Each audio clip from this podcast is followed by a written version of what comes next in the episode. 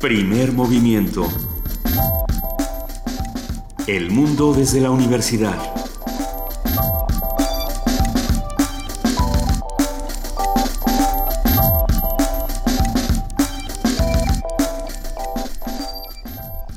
Hola, buenos días. Son las 7.04 de la mañana. En- eh, eh, empezamos primer movimiento. Buenos días, Juana Inés de esa. Buenos días. Buenos días, Luisa Iglesias. Buenos días, Lisa Iglesias. Hola Juana Inés de esa, hola Miguel Ángel, ¿cómo están? Muy buenos días.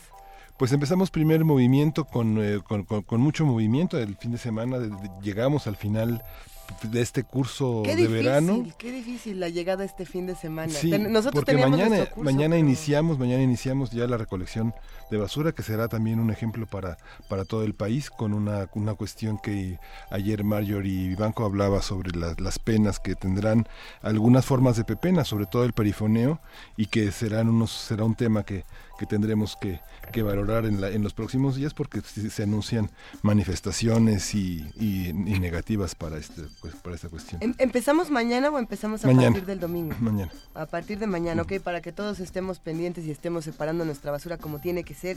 Eh, sí, pues está, está esta parte de, de- de los residuos en nuestro país, de los residuos en nuestra ciudad y una serie de noticias que creo que a todos nos han dejado helados antes de empezar con lo que tenemos para este viernes. Creo, bueno, personalmente que el asunto de los 28 muertos por una supuesta riña en el penal de Acapulco Sí. es una de las noticias más... eh, ni siquiera me parece que, más allá de la tragedia, de la indignación, hay un desconcierto completo en todo lo que está ocurriendo en los penales, en la situación que están viviendo eh, los presos en los mismos, el hacinamiento, las mala, la mala calidad de vida que se tiene, que se lleva en estos espacios. No tendrían necesariamente que ser privilegiados, pero sí tendrían que ser dignos. Sí. Y, y bueno, pues ahora todos los muertos en, en este país tienen que ver con riñas, ¿no? Y, Sí. y todos se lo buscaron, pero bueno, Y lo que dices del hacinamiento, hemos visto a lo largo de este año cómo de las de los cerca de 20 requisitos que tienen para estabilidad en los penales, 11 reprueban y, y más del 52% de los estados salen reprobados en, en el Eh, mantenimiento de los penales. habrá, habrá que Y- discutir esta noticia, sin duda. Habrá que discutirla y habrá también que, que cuestionarnos estos estas explicaciones, ¿no? Que todo el mundo salga o que las autoridades salgan y digan, bueno, sí, es que es uno de los penales que ya se sabe que tienen autocontrol o que tienen... que tienen, eh, tiene, hay, hay un término para, para Un gobierno propio. definir ajá. Autorregulación. Ajá, alguna para definir de- que, que los que los internos eh, ellos mismos se regulan, ellos mismos controlan todo lo que sucede adentro y que no hay eh, límites y no hay autoridades realmente que puedan que puedan regular la vida dentro de, lo, de estas instituciones.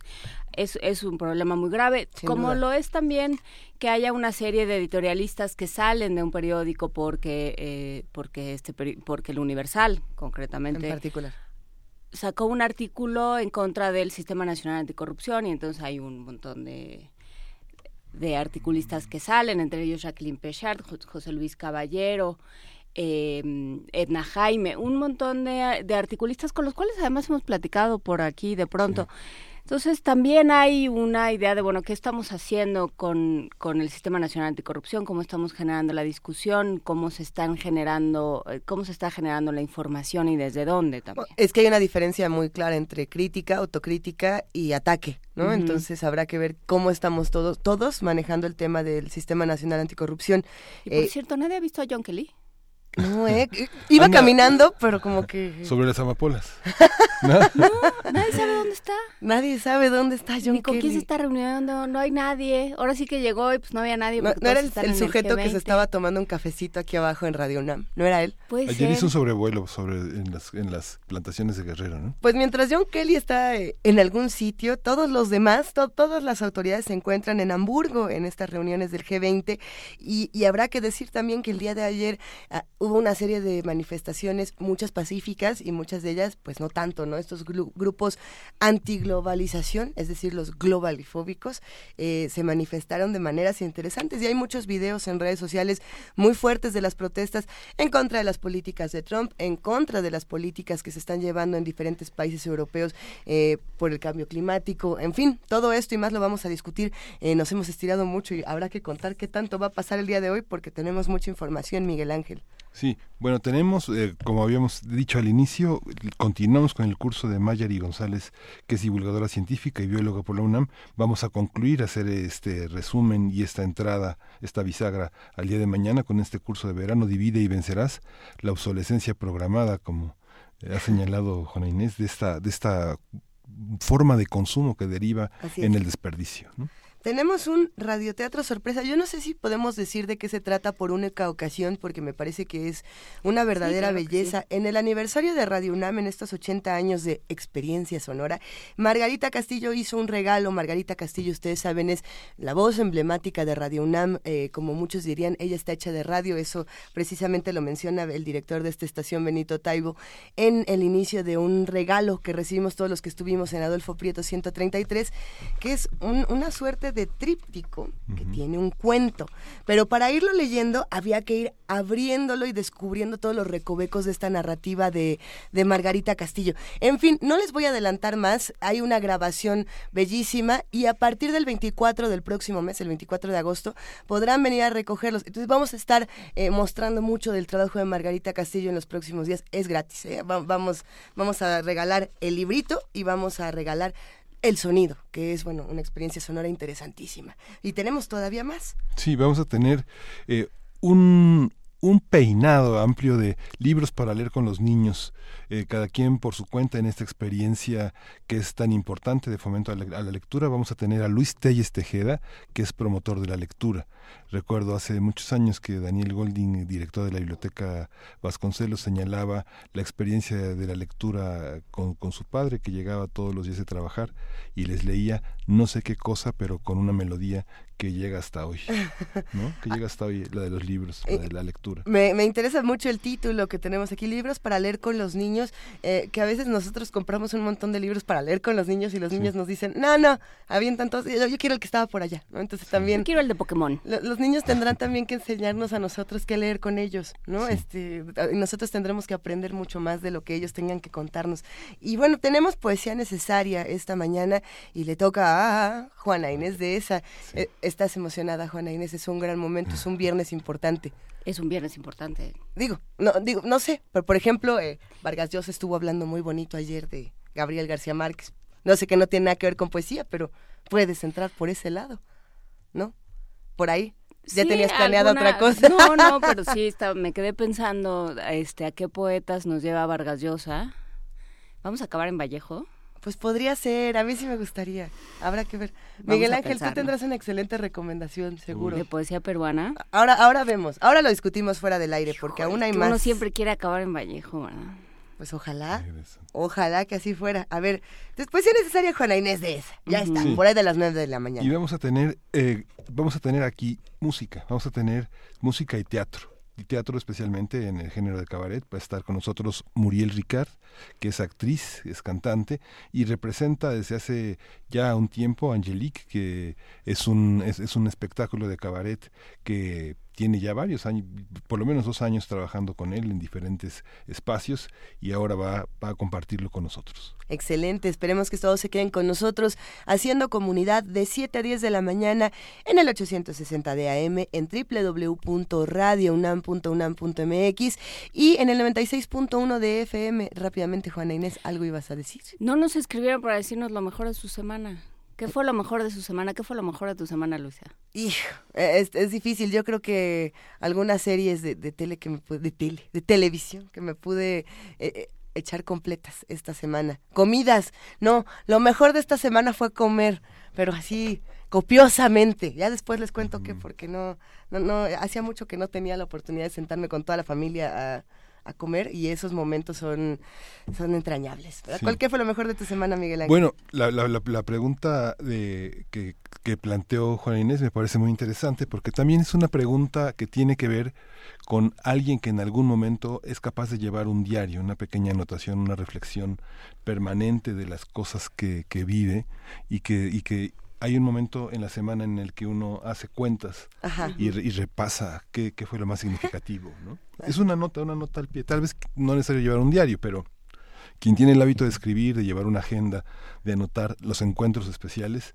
eh, se dará cuenta de que hay cosas que son inolvidables. otro día te contaré de un diario que estaba haciendo que se llamaba El Diario de los Errores y nada más apuntaba en una línea un error que hubiera cometido. ¡Ay! Pero fue muy, eh, fue una experiencia divertidísima. Una de ellas era, por ejemplo, este, dije, uh, no sé, pusí en lugar de puse, ¿no? Alguna cosa como que, fuera chistosa, no solamente de la infancia, sino también de lo que uno hace en radio, por ejemplo. Pero eso no te quita la responsabilidad radiofónica de contarnos qué fue lo mejor de tu semana, Miguel Ángel. Pues lo mejor de, los, de la semana es el, el, el encuentro permanente con, con mis hijas. Eso. Es permanente. Eso, eso, ese siempre gusta. Juana Inés. Pues ahora sí va, a parecer que somos todos como la Dulce Poli, porque también me quedé pensando en una cena con mis hermanos, así es que... Sí, la vida. Todos mis hermanos. Eh, sí. Bueno, pues celebramos, pues celebramos estos encuentros. Y sí, lo mejor de todos los días es que podemos estar todos juntos aquí, haciendo comunidad y trabajando para contar historias diferentes. Eh, los que nos están contando historias distintas y lo hacen con música, son todos los que hacen comunidad con nosotros. Hay que mandarle un abrazo gigantesco a Andrea González, que le quiere dedicar una canción al doctor Alfredo Ávila. Eh, y me gusta porque además a ella le consta que al doctor Alfredo Ávila le gusta Creedence Clearwater Revival. Es Revival, ¿verdad? Y, y bueno, pues vamos a escuchar Fortunate Son en la curaduría musical que todos hacemos esta mañana.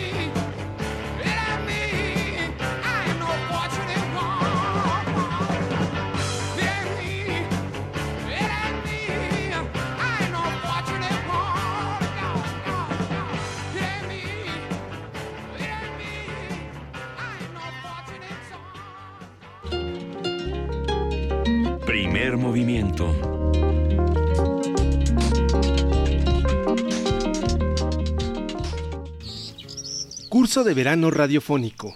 Divide y vencerás. Ambiente y ecología con Marjorie González Vivanco. Hola Marjorie, buenos días, ¿cómo estás? Estoy luchando cuerpo a cuerpo contra un estafilococo aureo. Está la llevo. Esperemos que te mejores, te deseamos un fin de semana calientito, con muchas cobijas. Ay, que salga el sol de menos, se siente bien feo estar así.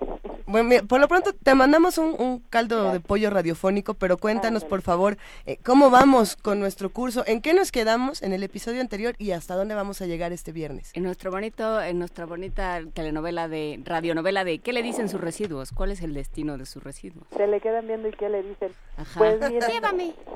Pues vamos a hacer hoy un, un resumen sobre todo de las tres R del reciclaje este, reducir, reutilizar reciclar. Y pues también las de las dudas que fueron llegando, de las últimas dudas que, que lleguen ahora para que el domingo ya estemos este, muy afilados eh, para el inicio del, del, nuevo sistema de residuos en, en, la Ciudad de México. Entonces, eh, y un poco pensando en lo que en lo que me había dicho Luisa de, de si no tiene un lado lúdico, Ajá. y bueno, eh, pues efectivamente es, luego es como barrer, pero también tiene puede tener su, su lado divertido.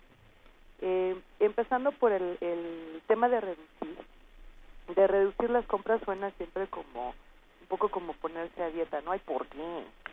Entonces, este, pero pero hay hay de, de repente hay cosas muy ingeniosas para para poder reducir. Entonces, están desde los pequeños centros comerciales y tiendas que han comenzado a vender eh, todo a granel y que bueno, puede ser eh, una experiencia así interesante ir a, a comprar a, a estos lugares y además sale más barato. Hay unas tiendas que eh, ya tienen mucho tiempo en México que son las de jabones y detergentes, suavizantes de tela que te lo venden a granel. Entonces, Ajá. bueno, allí lo lúdico es que ahorres, ¿no? No, también- nunca está de más, Marjorie. Claro. Pero además también está, eh, estaba viendo un video muy bonito que además tiene como dos millones de reproducciones de una familia de Estados Unidos que decide nada más darse un regalo en Navidad. Pero el regalo tiene una dinámica. Tienes que intentar abrir el regalo con los guantes de la cocina puestos.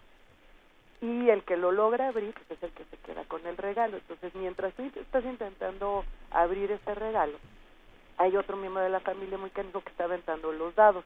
En el momento que sale dobles de lo que sea, pues ya, pasa al siguiente. Y entonces este, el video está súper divertido porque la gente está ahí dando de empujones y todo por el regalo y da igual lo que traiga dentro el regalo, ¿no? También está envuelto con varias capas pero de puros materiales reciclados. Entonces al final del día este, realmente les da lo mismo lo que venga en el regalo y el objeto sino este asunto de la convivencia, de, este, de estarle haciendo maldades al otro para que no pueda abrir el regalo. Entonces, darle como un poco la vuelta a esos momentos, sobre todo el 14 de febrero, el 10 de mayo, la Navidad, donde todos nos sentimos súper presionados para comprar, comprar, comprar, comprar, puede llegar a ser muy muy divertido y puede darle también la vuelta a la manera en que nos relacionamos, no solo con los objetos y con el consumo, sino hasta con las personas. Sí, tiene que ver también do- en dónde ponemos eh, en dónde ponemos el valor, digamos. Ahí, ahí, ahí sí, eh, en cuáles son los valores, ¿no? Cómo, cómo estás estableciendo las jerarquías y las prioridades. ¿Para qué lo estás haciendo? Para que tú, de- para que intercambiemos este, tra- transaccionalmente una cosa por la otra, ¿no? o ya una, un, lo estás cargando con un significado distinto. por supuesto. Sí, y, es, eh, y bueno, pues hay, hay muchas otras cosas que, pueden hacer con el, eh, la idea de reducir. La gente que está haciendo huertos comunitarios, pues también es una forma de reducir este, su consumo y sus residuos. Y además, pues hay, una convivencia muy padre, sobre todo cuando se hacen estos huertos comunitarios con los niños. Es bien interesante todo lo que puede aprender un, un niño en un huerto. o, o una pequeña comunidad escolar. Este, en, en nuestros bachilleratos tenemos huertos, en hasta Azcapotzalco hay uno, y los chavos salen, salen fascinados de todos los experimentos que hacen allí. Y es también una manera de, de reducir, ¿no? El producir sus propios alimentos, aunque sea alguno. Entonces, eso es en cuanto a reducir. Y ahí la clave es pensar que el mejor, eh, el mejor residuo es el que no se produce, siempre. ¿No? Entonces, para que lo pensemos, a veces que vamos a querer comprar algunas cosas, pero siempre podemos compensar eh, con otras, ¿no? O sea, este, a- teniendo otras actitudes ambientales en nuestra vida, aparte de, de pensar nuestro consumo. Luego, reutilizar. Esa es otra R también que se ha vuelto muy divertida, sobre todo para los diseñadores. Y si ustedes se ponen a buscar en Internet, eh, generalmente confundimos reutilizar y, re- y- y reutili- reutilizar y reciclar.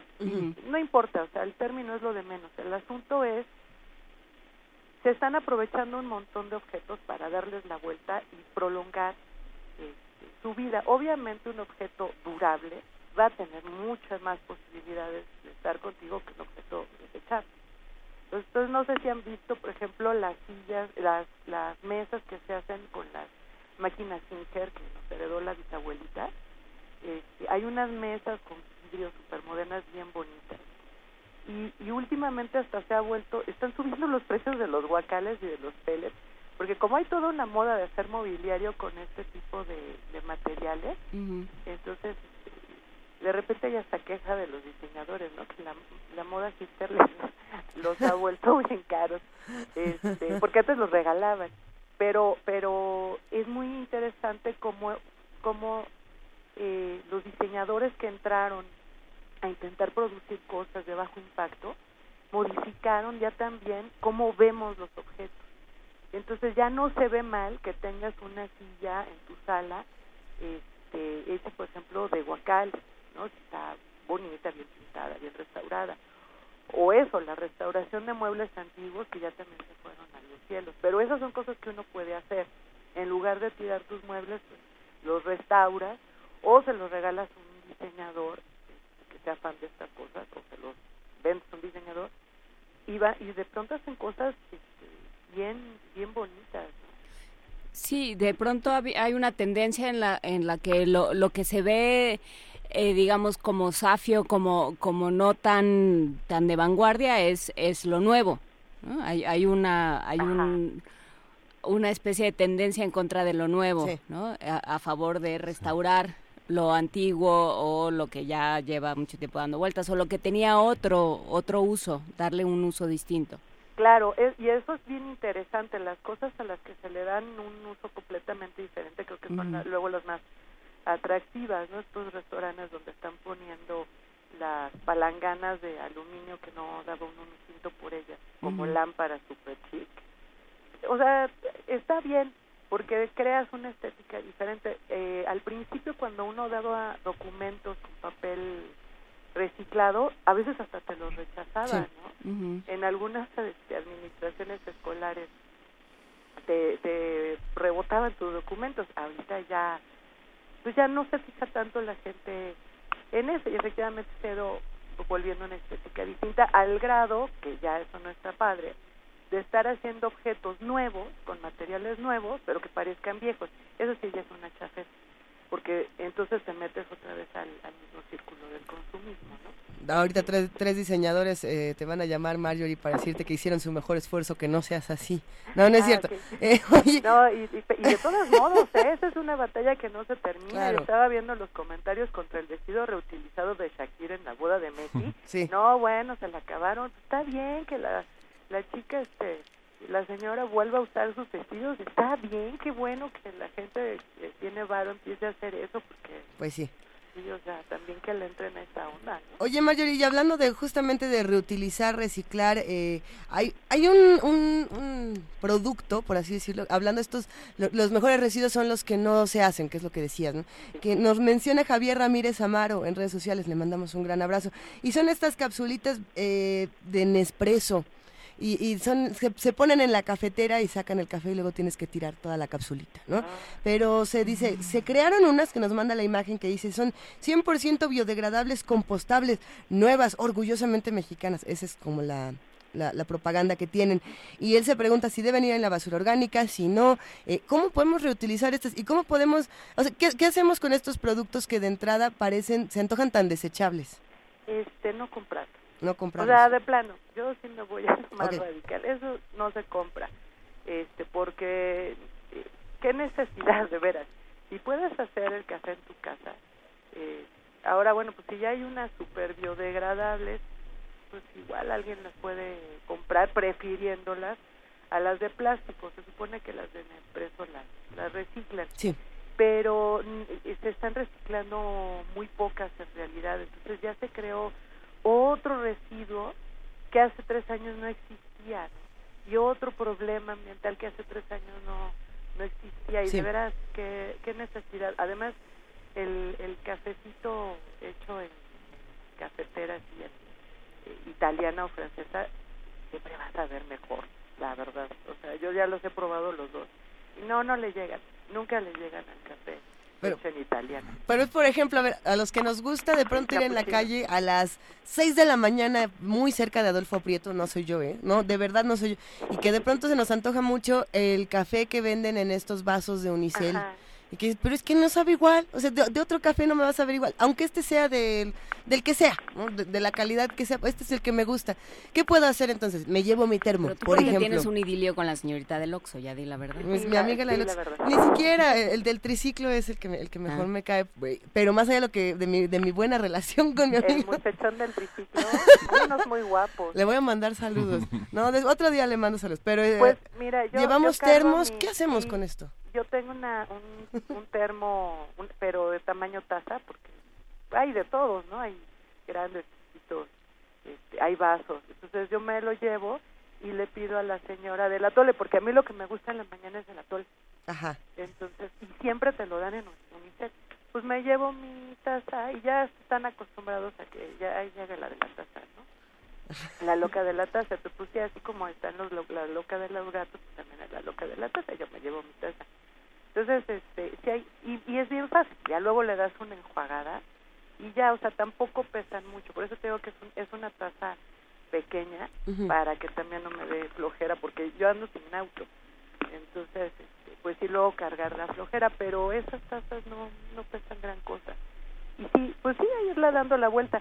Eh, por ejemplo, los platos, este, están, hay un montón de platos de para ir a acampar, ¿no? Entonces, este, eh, sobre todo los muchachos que van a, a las facultades todos los días y que luego se van a una cafetería a comer a mediodía. En la Facultad de Ciencias ha, habido esta costumbre, ya que se está extendiendo, de llevarse sus propios platos, porque ahí les sirven guisaditos, frijoles. Entonces, eh, todo eso es reducir y está muy bien pues alguna en alguna cosa, o sea, no tiene que ser todo, pero intentas en, en un tema, el de la comida, el del agua, el de la energía, en algún tema empiezas a poner en práctica el principio de reducir y el principio de reutilizar. Las bolsas, las las infaltables bolsas de plástico. Sí, o sea, que les contaba, ¿no? Del, del Monster Bag que, que teníamos, que tenemos, los compañeros del pues ahí tienen su Monster Bag son 500 bolsas más o menos. Este, perdón, entonces este, eso, esas, este, esas, ese 500 bolsas al año que es un gusto gigantesco, se reduce perfectamente con dos o tres bolsas del mandado de las antiguas, ¿no? De, o de tela o de yute. Y también en las tiendas, pues no. Eh, la otra es la, la caja, que a veces es mucho más práctica. La cajita de cartón para llevar algunas cosas pesadas en el supermercado. sí, mucho más que las bolsas que se rompen. Por supuesto. Pregunta Ana Ruiz, ¿por qué los zapatos van en el contenedor de residuos no renovables? No renovables, pues no, sé si tenga que ver con un asunto de, este, de higiene, ¿no? No lo sé porque la, la norma no, no dice con qué criterios se enviaron las cosas a la separación que se enviaron. Y bueno, pues esa ya es la, la tercera R, que es la de reciclaje. Les quería decir que ayer me equivoqué con el aceite. Este, a ver, ¿cómo estoy, estoy gratamente sorprendida porque, bueno, efectivamente se pone en un frasco de vidrio o de plástico, nada más que ya esté frío, ¿no? Pero se tiene que dar el día de los orgánicos, porque parece que sí ya lo van a empezar a, a reciclar. A reciclar. Entonces no lo revuelvan con los residuos de jardinería y de alimentos, se da en el frasquito, pero se entrega martes, jueves y sábado el aceite y bueno las cáscaras, todo lo que todo lo que habíamos comentado, los residuos de los de los perros y los gatos, los excrementos también van de martes, jueves y sábado. Marjorie, ¿nos das un momento para, para restablecer la comunicación? Porque nos han dicho en redes sociales que se escucha un poco bajito. Entonces vamos, a, vamos a recuperar la comunicación contigo y a compartir un poco de lo que nos escriben por aquí los queridísimos radioescuchas que hacen comunidad con nosotros. Paco Barajas, por ejemplo, dice que ya en lugar de estar buscando al del triciclo y así nos vayamos a su café, a Café Barajas. ¿Dónde está Paco? ¿Cómo no? Algunos, unos ya sabemos, pero dinos dónde y nos vamos todos. ¿Estás abierto desde las cinco y media? Digo, no, bueno, pues eh, sí, que, nos invite, que nos invite un café tempranero. Hay muchas peticiones de complacencias musicales.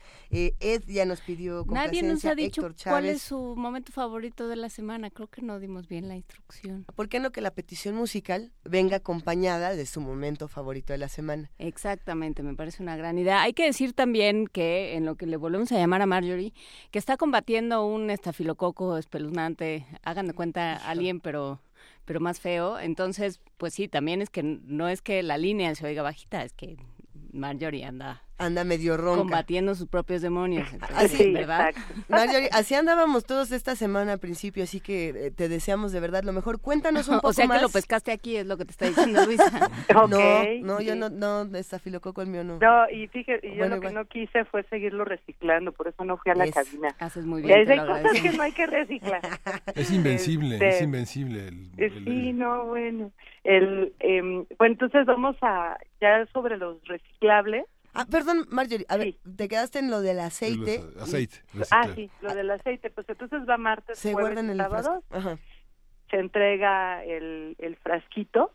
Este, y de todos modos, eh, ya hay sitios también para, para llevarlo. Eso está bien padre en el directorio de centros de acopio de residuos de la Secretaría de Medio Ambiente, directorio de centros de acopio de residuos este vienen empresas que toman el aceite automotriz, el aceite comestible, los cartuchos de toner, el cascajo, ¿no?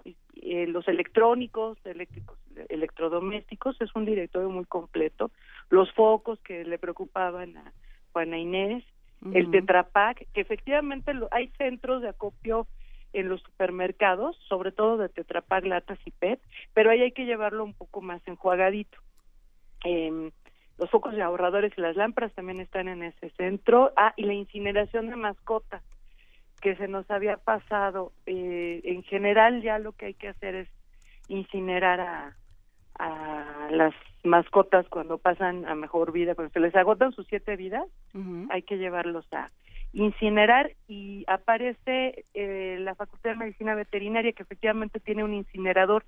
Entonces, no no estoy segura porque ahorita no hubo quien me contestara, pero está en este directorio y yo sospecho que sí están ya dando el servicio para la gente, seguramente con un con un pago, ¿no? Porque también el hospital tiene que funcionar con con autogenerados, entonces se puede se puede llevar ahí a incinerar. Está súper completo el el directorio y el otro directorio que pueden consultar es el de las páginas verdes, que también tiene un montón de centros de acopio de diferentes eh, materiales para todo lo que lo que vaya surgiendo, pues que tengan que tengan dudas. A ver, tenemos aún más preguntas aquí en, en redes sociales. Diana Elguera dice que, a ver, Mario dice, ¿qué se hace con los líquidos de cocina? Es que ya se me fue la pregunta, allá, de cocina caldos, agua en donde se cuece la carne y la grasa. Y mi, mi terrible consejo era, nos los comemos, pero no, a ver, no. ¿es lo mismo que se hace con el aceite? sí, sí o sea, si los calditos de gallina, los calditos de res, este, separas, ya eh, cuando se enfría, siempre es bueno quitar esa grasa, pues en principio para no consumirla uno, no, no, no, no, no tomarse los caldos con tanta grasa. Toda esa grasa se puede poner en el mismo frasco del aceite comestible. Y eh, igual se entrega martes, jueves y, sábado. Entonces, pues nada más que, sí, pues se, se recoge. Y el caldo, eh, pues la leche que se cortó, eh, o sea, todos los líquidos, se, pues no hay mucho más que hacerles. yo digo que sí hay que ponerlos en la en, en el drenaje, pues eh, ya sé que, que, van a protestar, pero el problema es que no tenemos mucho lugar donde ponerlos. En particular las grasas no deberían ir allí, pero no hay centros de, de acopios para, para las grasas, ¿no? Entonces, eh, tal vez lo más recomendable es que uno los les pongas un poco de agua caliente al drenaje pues para que no se vayan eh, formando taponaduras, pero si tú recoges toda la grasa posible de los caldos, pues ya ese, esos pequeños sobrantes ya es muy poco, ya es muy poco lo Nos que se está diciendo Gea en, en Twitter, en Green Corner recolectan el aceite comestible para después llevarlo a un químico que lo convierte en jabón biodegradable. Ay, qué padre. Sí, no, pues ese es otra, otro lugar. No sabía que Green Corner tenía sitio de, de colecta. Sí, y te digo que las páginas web también vienen un montón de empresas de que, que colectan. Y luego también en los eh, en los huertos grandes, en el huerto Roma, en el huerto Tlatelolco, eh, a veces llegan a hacer eh, jornadas de acopio y están los mercados de trueque de la Secretaría de Medio Ambiente que llevas tus reciclables para que te den lechuguitas y rabanitas y todo eso, ¿no? Aquí hay otra pregunta, digo, hay muchas preguntas sin duda y este tema siempre va a despertar, eso es lo divertido de hacer estos cursos de verano, querida Marjorie. El Diablero de la Merced, que además está buenísimo. Pero que lleva escribiendo desde, ya creo que desde el miércoles. Desde el miércoles. Eh, nos cuenta esta historia que, que, muchos nos hemos preguntado, sobre todo muchos de los que, de los que salen a pasear con, con sus mascotas a los diferentes parques y, y hay algunos mitos, ¿no? Entre ellos eh, que si se puede o no tirar el excremento de las mascotas directamente a las coladeras y que eso está bien. Eh, y justamente esa discusión la teníamos ayer aquí en, la Junta de Primer Movimiento y nos dijeron que sí, nos dijeron que no. Y bueno, también eh, se preguntaban qué va a pasar con las bolsitas ahora para las que se daban en los parques para recoger precisamente los desechos de los caninos. Pues mira, no, no van en el, en el, en, el drenaje de en la coladera, pues, pues, o sea, eh, yo estaba viendo con, con algunos amigos biólogos y me decían, mira, tampoco crea mucho problema si uno los pone, por ejemplo, en el excusado de la casa, ¿no? Este, sin la arena. Los que tenemos gatos, lo que pasa es que la arena sí de ah. repente puede, puede tapar.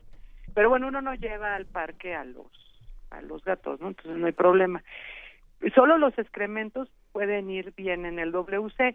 Entonces creo que no, no sé si sería mucho problema ponerlos en las coladeras de, de los parques, pero habría que hacerlo bien y, y, y ver que de veras eh, se los lleve el drenaje, porque si se van a empezar a acumular a la entrada de la coladera, pues va a salir lo mismo. Entonces, creo que lo más decente es que uno se lleve eso hasta su casa y escojas o lo pones en el orgánico o lo pones en tu WC. Lo que no se vale es ni dejarlo en la calle, ni dejarlo en la bolsita y en la calle, porque por aquí mis vecinos tienen, tienen esa costumbre que yo supongo que creen que es muy elegante, andar dejando en la calle las bolsitas llenas de excrementos. Entonces, este, ya con eso ya no fueron eh, ecolocos, no, es una porquería eso también hacer eso. Entonces, sí hay, hay que hay que hacerse cargo de lo que uno está uno está produciendo, ¿no? Y las bolsas venden bolsas biodegradables para los experimentos de de mascotas. Este, si los si las venden y la otra pues es ponerlo en una bolsa de papel de estraza y este, ponerlo con los orgánicos. las bolsitas de papel de estraza son súper biodegradables, son buenísimas para la composta. Nos dice la profesora Ana Laura, ella es maestra y le enseña a los niños, nos llamó por teléfono, le enseña a los niños que las servilletas van en el contenedor de basura inorgánica por la tinta con la, con la que las, con la que las tiñen. Ah, porque luego tienen adornitos, ¿verdad? O son de colores. Pues sí, yo no creo que tenga mucho problema ese asunto de la de la tinta, ¿eh? O sea, eh, porque también este, o sea, el, el, papel eh, ya mojado se puede ir sin problema en el orgánico. Cuando ya se, por alguna razón se mojó el papel y también lo logra logra compostarse bien, entonces este es en la norma aparece en los orgánicos.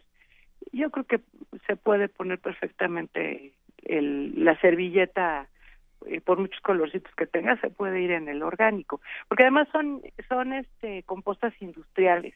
Mm.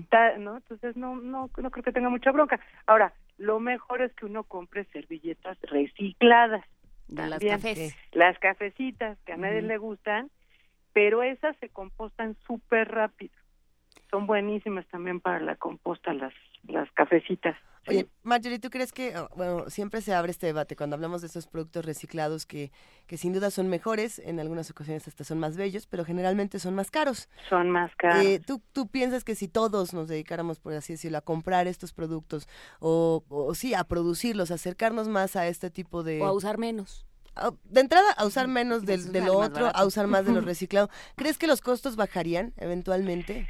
De es hecho, una, duda que tenemos muchos. Sí, no, de hecho han bajado y eso sí nos consta porque cuando, eh, bueno, pues, el, el pues le fue haciendo un seguimiento, ¿no? A los, a todos los eh, consumibles reciclados que, que empezaron a entrar a la UNAM a partir de la norma que tiene de consumo sustentable en la universidad, pues eh, también había que hacer un seguimiento de cómo se estaba de, de, cómo le van las finanzas a la universidad por eso.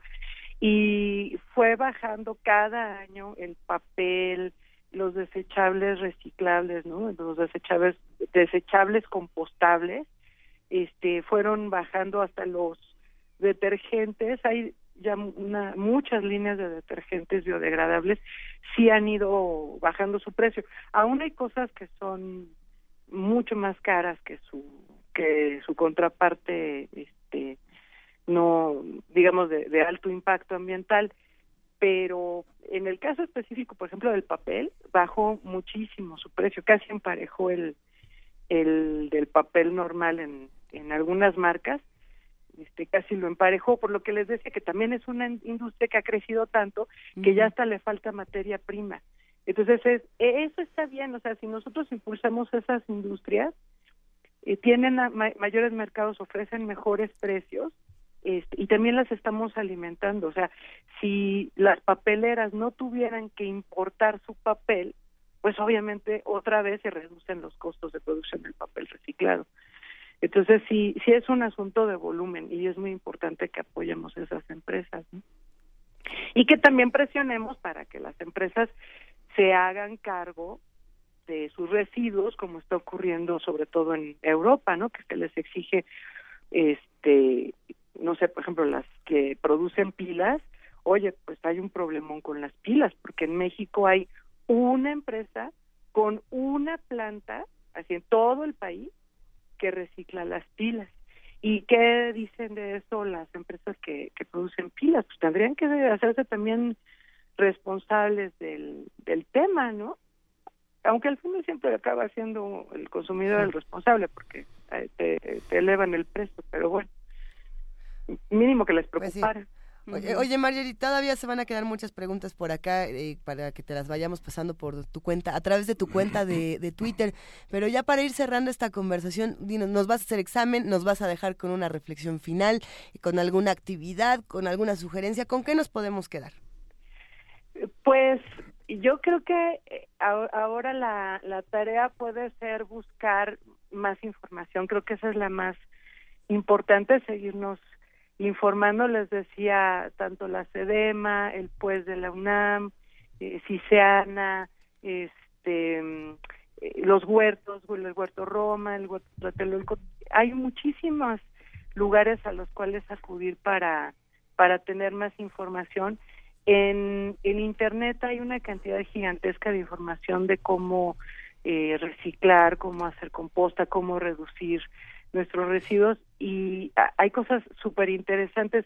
Yo les dejaría de tarea que vieran este, tanto el video de el de la basura soy yo, ese me parece indispensable para para que veamos a la gente que está llevándose nuestros residuos de manera más cercana, los humanicemos y ver los videos de Annie Leonard, que también de la, la mamá de la historia de las cosas, son súper importantes para entender como toda la cadena, y, eh, para recordar que cuando eh, arrojamos un residuo, nos, nos, deshacemos de algo, no se va allá.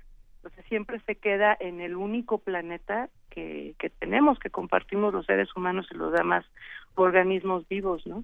Entonces esa, esa sería para mí la, la tarea que se pueden llevar este, navegar más en internet y ir a estos lugares donde se están haciendo experiencias comunitarias de alrededor del medio ambiente y preguntar y compartir ideas con con la gente que está haciendo una comunidad cada vez más grande interesada por los temas ambientales. Por supuesto, y hacerlo desde la responsabilidad y no desde ni la culpa, ni el regaño, ni, ni el mal humor. No, desde la comunidad. Y está bien bonito. Todas esas comunidades son, son bien divertidas y es gente que tiene además mucha creatividad. Eso está padrísimo. Despierta la creatividad en cada uno de nosotros. Hacer ese tipo de intercambios en, en comunidad, ¿no? Eso es lo que es más lúdico. Siempre compartir estas experiencias con otras personas. Venga, Marjorie González, pásanos por favor tu cuenta de Twitter y dónde te encontramos para seguir discutiendo. para seguirte preguntando. para que se la demos a todos los que están aquí haciendo muchas preguntas. Oh, Dios. Sí, está, es arroba marsupia en Twitter. ¿Arroba marsupia? Marchupia. Marchupia. Okay, gracias, querida Marjorie, perdón. Te mandamos un abrazo y con qué canción nos vamos a despedir. Ahí viene el tlacuache. Ahora que los están intentando censurar y prohibir en la Ciudad de México, ahí viene el tlacuache de Cricri. El ropa vejero. Sí, el ropa vejero. Gracias, querida Marjorie González. Te abrazamos. Un abrazo a todas y todos en cabina y muchas gracias por este espacio. Que te mejores. Muchas gracias, Marjorie. Gracias.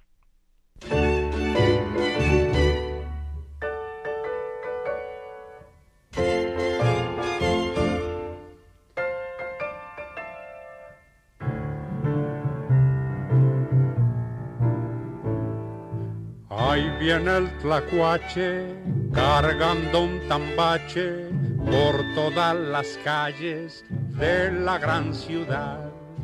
El señor tlacuache compra cachivaches y para comprarlos suele pregonar botellas que vendan, zapatos usados sombreros estropeados, pantalones remendados, cambio, vendo y compro por igual. Chamacos malcriados, miedosos que vendan, y niños que acostumbren dar chillidos o gritar Cambio, vendo y compro por igual.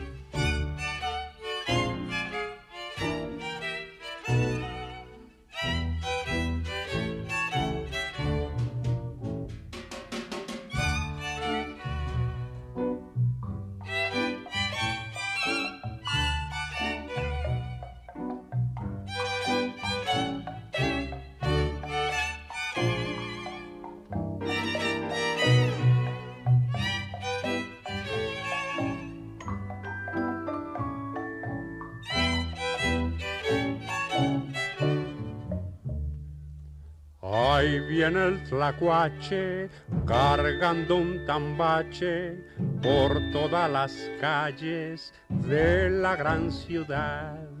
El señor tlacuache compra cachivaches y para comprarlos suele pregonar papeles que vendan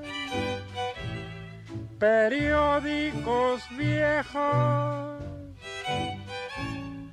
tiliches chamuscados y trebejos cuatrapeados, cambio, vendo y compro por igual. Comadres chismosas,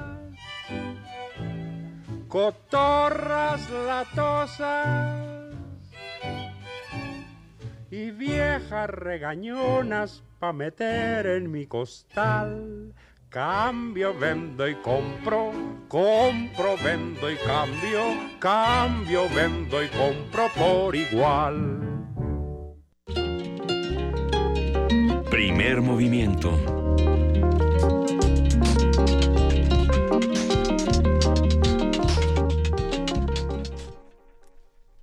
Son las 7 de la mañana con 53 minutos y estamos preparando una sorpresa muy especial para todos los que están haciendo comunidad con nosotros.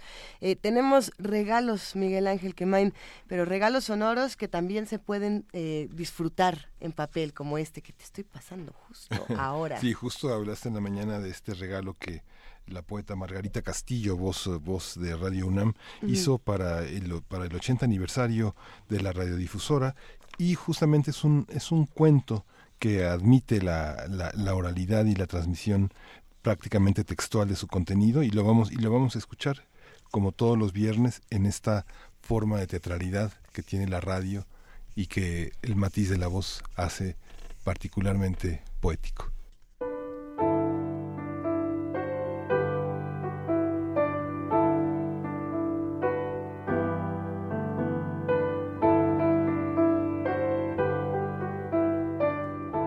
Siempre me llamó la atención el sonido de la radio.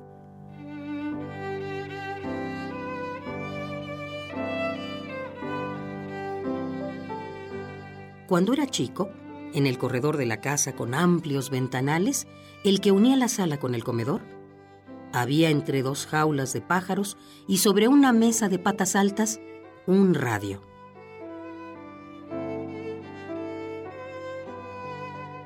Todas las mañanas mi abuelita tenía el mismo ritual. Destapaba una jaula y los pajaritos comenzaban a cantar. Prendía el radio y éste empezaba a sonar.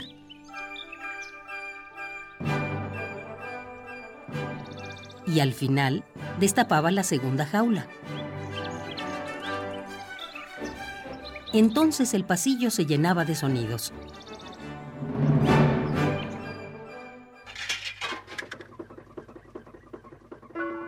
Recuerdo que siempre le decía, Abuelita, ¿por qué esta jaula nunca la destapas? Porque no se puede, me contestaba y luego se reía.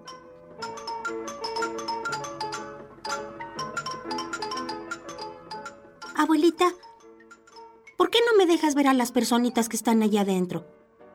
Porque se enojan, me respondía, y se volvía a reír. ¿Por qué? Volvía yo a la carga porque no quieren que las molestes. Y así hacen bien su trabajo. Ah. Y mientras tú escuches lo que dicen y disfrutes de la música, de grande vas a ser mejor persona.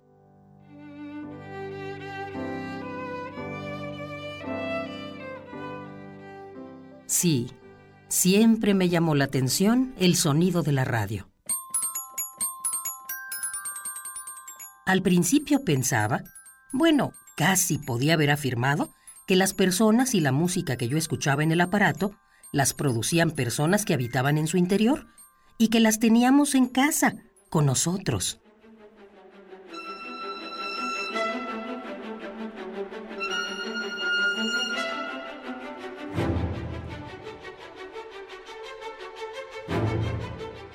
Después, cuando escuchaba la radio siendo un niño, había superado ya la idea tonta de que las personas que escuchaba en la radio eran chiquititas y pasé a la idea más sólida de que el sonido llegaba por el cable del aparato, el cual estaba conectado a la pared. Y entonces estaba seguro, segurísimo, de que quienes hablaban o interpretaban música eran enormes, muy altos, y que lo hacían tan fuerte que el sonido alcanzaba a llegar a todas las casas.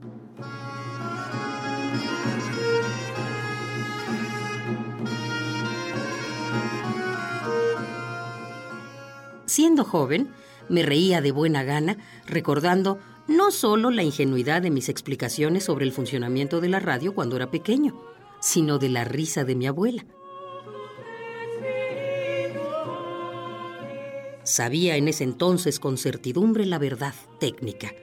Sabía que el sonido era transformado en ondas, las cuales viajaban en todas direcciones desde el transmisor por el aire, y que esas ondas eran nuevamente transformadas en sonido por el aparato receptor, o sea, nuestro radio, a la hora en que uno lo encendía.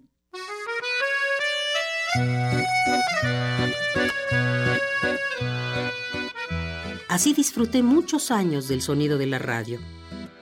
Y claro, que desde que supe esto y alcanzaba la perilla, no solamente prendía y apagaba el radio cuando yo quería.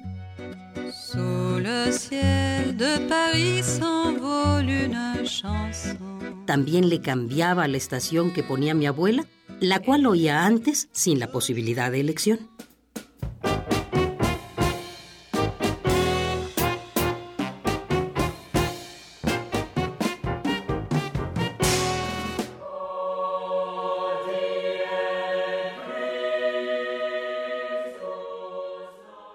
Que soy viejo, me sigue llamando la atención el sonido de la radio.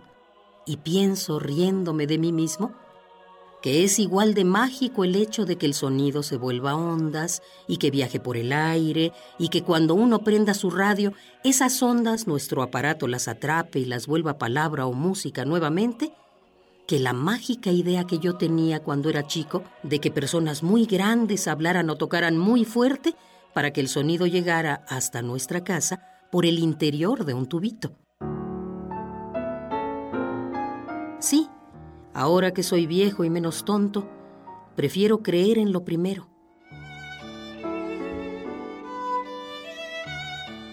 En mi mágica idea de que todo lo que escucho lo producen personitas que habitan en el interior de mi radio, que por cierto es el mismo de mi abuela.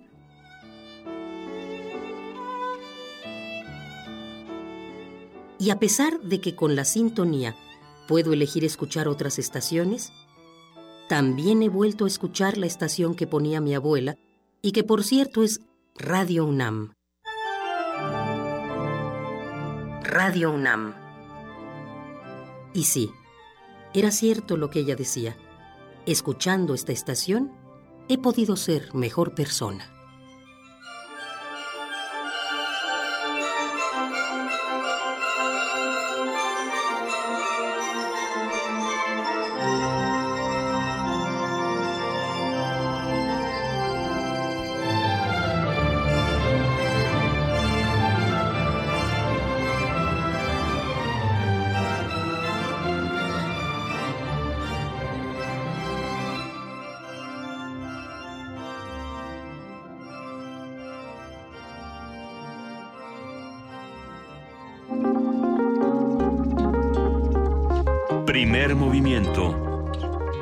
Hacemos comunidad.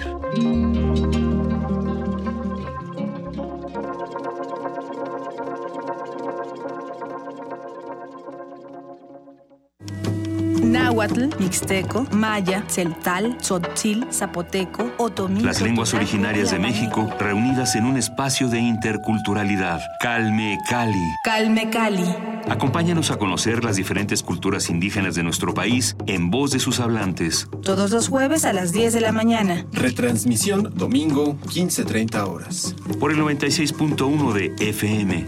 Radio UNAM. Cada ser humano debe ser igual ante la ley, y para esto es necesario estar conscientes de nuestras diferencias. Asiste al segundo encuentro 2017 del Seminario Permanente sobre Discapacidad con el ciclo Los Sonidos del Universo, Ciencias sin Barreras. 2 de agosto, Museo Universo, de las 9.30 a las 14 horas.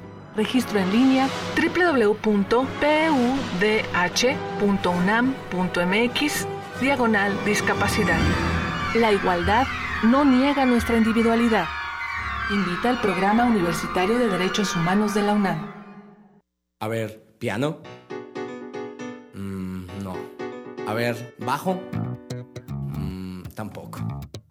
A ver, guitarra. Menos. A ver, todos juntos.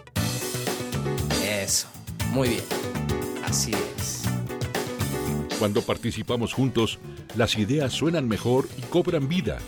Sin participación, nada funciona. Instituto Electoral Ciudad de México. El Museo del Templo Mayor ofrece un viaje a la riqueza del patrimonio de México en la muestra Nuestra Sangre, Nuestro Color, la escultura polícroma en Tenochtitlan. La exhibición está integrada por 28 obras representativas del esplendor de la cultura mexica, con copias exactas en las que se recupera el color original de piezas como vasijas, cetros, cuchillos, relieves y almenas. La exposición puede disfrutarse en el Museo del Templo Mayor, en el Centro Histórico de la Ciudad de México.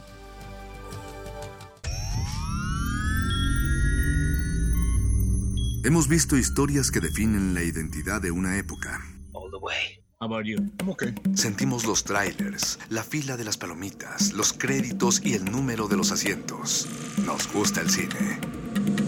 Todo el cine. Y queremos platicar, debatir y discutir sobre él. De Retinas. Un horizonte sonoro para vivir el cine. Martes, 21 horas. Por el 96.1 de FM. Radio UNAM.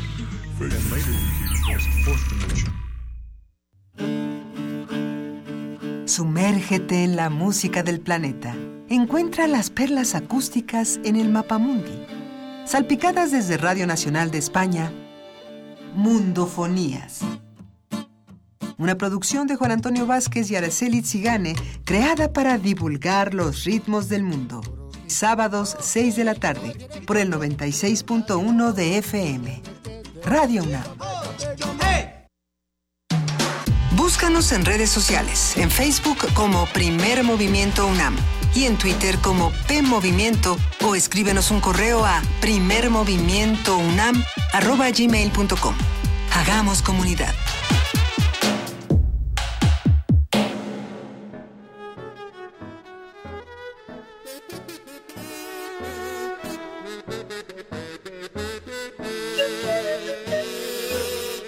Mis amigos son unos atorrantes. Somos unos atorrantes. Se exhiben sin pudor, beben amor. Se pasan las consignas por el forro. Y se mofan de cuestiones importantes.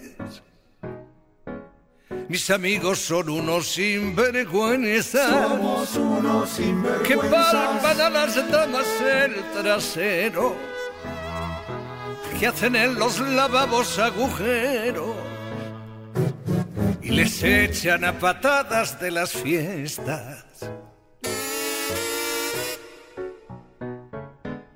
Mis amigos son unos desahogados, Unos desahogados. que orinan en mitad de la vereda. Contestan sin que nadie les pregunte y juegan a los chinos sin monedas. Mi santa madre me lo decía. Cuídate mucho, Juanito, de las malas compañías. Por eso es que a mis amigos los mido con vara rasa y los tengo muy escogidos. lo mejor de cada casa. Muchas gracias, Juan Manuel.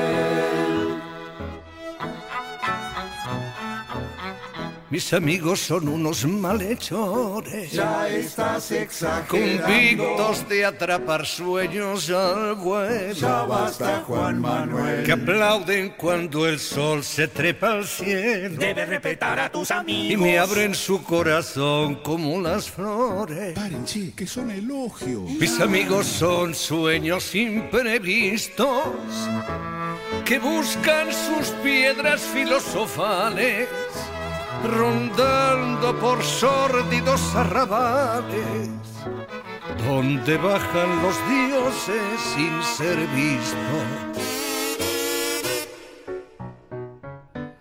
Mis amigos son gente cumplidora que acude cuando y donde los espero. Si les roza la muerte, disimulan. Para ellos la amistad. Para nosotros la amistad. Según algunos autores, la amistad es lo primero. Son las 8 de la mañana, ya con 8 minutos. Hoy es viernes 7 de julio y esta es la segunda hora de primer movimiento con Juana Inés de ESA, Miguel Ángel Quemain y Luisa Iglesias. Y lo que acabamos de escuchar, precisamente Serrat y Lelutier con las malas compañías, pedida, este fue una petición de Héctor Chávez, a quien le mandamos un abrazo. Ya llegaron muchísimas peticiones para esta curaduría musical eh, de viernes, pero les queremos pedir de favor. Salud, Vania Nuche, eso fue Vania Nuche estornudando. La magia de la radio en vivo, señoras y señores. Salud, Vania. Bueno, la curaduría musical nos encantaría que la acompañaran con esto que, que les pedíamos de lo mejor que les pasó en la semana. De hecho, Miguel Ángel, si no me equivoco, ya hasta abriste un hashtag por aquí. Era lo hashtag... mejor de la semana, dice Emilio Vergara, comí con un par de amigos, hablamos de los autores, el libro, los, el, los libros, el cine más bien, que te llevan a descubrir algo sin decirlo. Eso.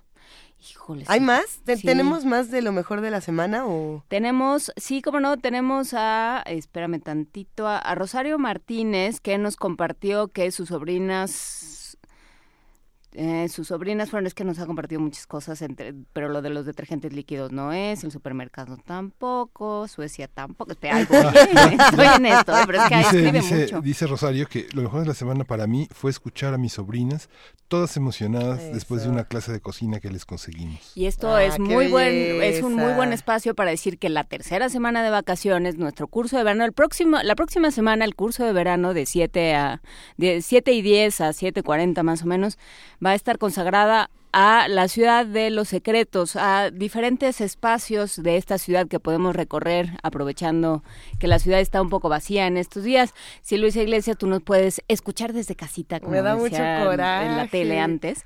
Nos puedes escuchar desde casita y este e irte a pasear. Tú sí puedes aprovechar e irte a hacer los paseos de Héctor Zagal en tiempo real. Es que no sé qué Puedes pasa. estar frente a Catedral a las 7 y 10. Yo nada más quiero decir que siempre que me toca a mí la semana vacacional, son los programas con invitados así sabrosísimos. Claro, yo debo decir que cuando estoy, están igual de sabrosos, pero Pues es todos me así es gustan. este programa, Luisa. Todos me encantan. Y bueno, Héctor Zagal, eh, que además tiene unos libros maravillosos y, y que hay que leerlo.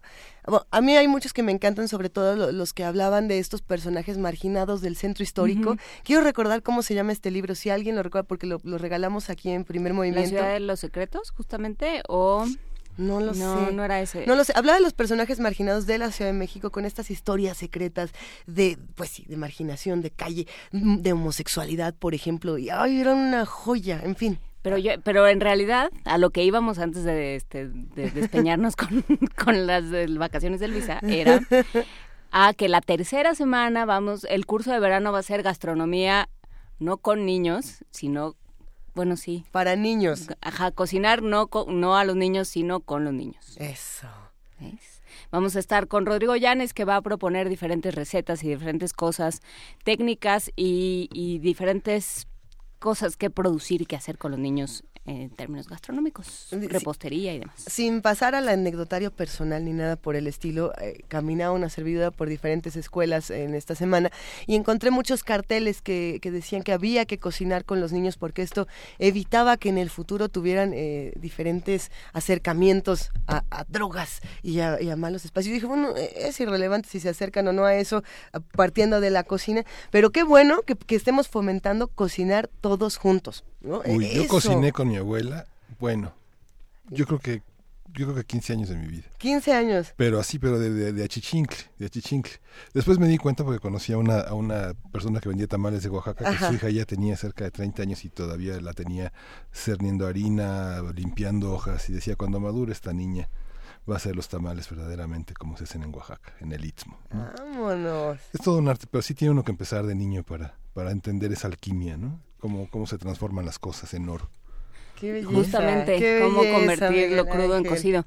Eh, dice Rafa Olmedo, por supuesto que es de mi equipo, ya me había emocionado de cocinar niños. Eh, hablando de Hansel y Gretel, vámonos a, a- aprovechemos este bonito, esta bonita entrada, Hansel y Gretel, para irnos a lo que sigue.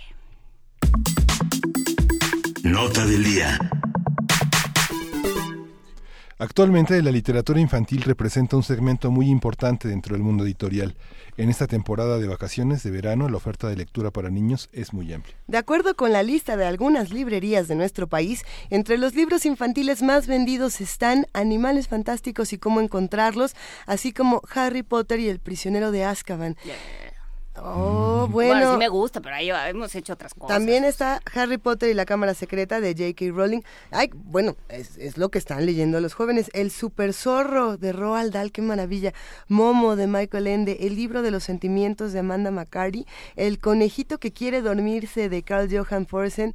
eh, Cuentos en verso para niños perversos de Roald Dahl. Yo no sabía que Roald Dahl estaba siendo tan leído por los Es que, niños. por un lado, cambió de editorial, o sea, la editorial que en la que estaba, más bien no cambió de editorial, la editorial en la que estaba cambió de dueños, es, es Alfaguara Infantil, y entonces le han dado, a- además de que hay ciertos aniversarios y efemérides y tal, le han dado un nuevo, una nueva visibilidad a Roald Dahl. La Noche de las Brujas de Roald Dahl. ¿Sí se llama La Noche de las Brujas? ¿O Las La Brujas, nada más. Las Brujas. Ese es un librazo. Pero bueno, Bueno, presenten al invitado que ya Perdón. le anda por Sí, por está Luis. Telles Tejeda, quien es promotor de la lectura, este, un hombre de libros. ¿Cómo Autor. estás, Luis? ¿Qué tal? Buenos días, Miguel Ángel. Autor, poeta, este... familia de primer movimiento. Familia del primer movimiento, el hombre de los trapitos. ¿Cómo estás? Bien, bien, gracias. A ver, Qué cuéntanos, bueno. Luis. Aquí, ¿qué, qué vamos a leer con los niños en vacaciones y qué nos van a enseñar los niños estas vacaciones? pues todo lo que se pueda, ¿no? Eh, entre ellos libros de cocina, que casi no hay, pero los que encuentren, que nos, que nos los digan. Yo Eso. estuve buscando alguno para este traerlo hoy y no encontré. Encontré puros libros de cocina viejos para niños que hacía antes el UNICEF. y este y ya no existen y creo que son un muy buen pretexto para eh, acercar a los niños tanto a la lectura como a la cocina no a los buenos hábitos de, de comer. Pero bueno más allá de eso hay un- una cantidad de, de libros que este se pueden acercar a los niños. Yo siempre digo que hay que leer con los niños cosas que también leemos como adultos no eh, la lectura en voz alta y compartida en familia eh, creo que es casi que eh, una receta infalible para que los niños sean lectores de grandes, ¿no? Y, y en ese sentido, por ejemplo, ahorita que está de moda Juan Rulfo, pues la lectura, por ejemplo, de algunos cuentos del Llano en Llamas, ¿Como cuáles? ¿como cuál? Pues no sé, este Macario, eh, ay, hasta diles que no me maten, ¿no? Los niños están expuestos a una violencia mucho sí. más fuerte en el entorno y una violencia mucho más inexplicable que la que puede haber en un buen cuento. ¿no? Entonces, por ejemplo, leer un cuentito, dicen que 20 minutos al día, yo digo que a lo mejor una vez a la semana, que siempre este, sea ese momento en el que se reúna la familia, lean algo, un cuento, un poema, un, capítulo de una novela de este, los viajes de Gulliver, de la isla del tesoro, de Tom Sawyer, y que los niños se queden picados con saber qué va a pasar. Este, creo que eso podría ser una actividad para las vacaciones y para el resto del año que este puede perdurar. Y bueno, ya este para poner al alcance de los niños hay un montón de opciones y que tienen que ver con cada niño, ¿no? O sea, yo creo que los adultos más que este buscar este qué recomiendan los expertos, que bueno, sí hay que buscar porque Juana Porque si Inés no, ¿de y yo tenemos que tener trabajo, eh, tenemos que conocer mucho a los niños, ¿no? ¿Qué les gusta? ¿Qué les disgusta? ¿Qué les preocupa? Eh, pero sobre todo, pues eso, ¿no? ¿Qué les gusta? ¿No? Porque dicen siempre, ay, es que a los niños les gusta el fútbol y entonces no quieren leer. Bueno, pues hay excelentes libros que tratan el tema del fútbol y que son libros y son literatura y en ese sentido traigo un par de recomendaciones. Los dos libros son de Juan Carlos Quesadas, un autor Mm. mexicano, un autor contemporáneo. Pero le va a la América. Que, No bueno, Francisco. Hinojosa también le va a la América. Está muy bien, Pues está muy bien. Pues bueno, cada quien, ¿no? Nos queda, nos Sus queda patologías. Villoro nada más. Sus patologías. Este, Ninguno dice que le va al Cruz Azul, pero esa es otra historia. Pues es que Ya, ya veremos. Pero ¿Qué es que eso uno no lo dice, lo guarda en su corazón. Sí, en su, en, en su, en su subcampeón. Bueno, este, Juan Carlos Quesada. ¿qué, qué, qué trae? Juan Carlos Quesadas mañana? tiene dos libros que son novedades este año. Uno se llama Barras Bravas, que es una novela que está en ediciones B, Una este novela pues como para adolescentes, eh, muy este estrepitosa porque suceden un montón de cosas y que trata justo sobre este fenómeno que hemos importado de las barras eh, que se vuelven bravas, ¿no? Este trata en particular de un, de un chavo, un adolescente, eh, que odia la escuela, odia el mundo y empieza a encontrar pertenencia en la barra caos de la América. Y eh, pues cuenta justo eso, ¿no? Cómo este, tienen que hacer, participar en un montón de, pues como rituales, ¿no? En, los que van en los que van volviéndose parte de algo.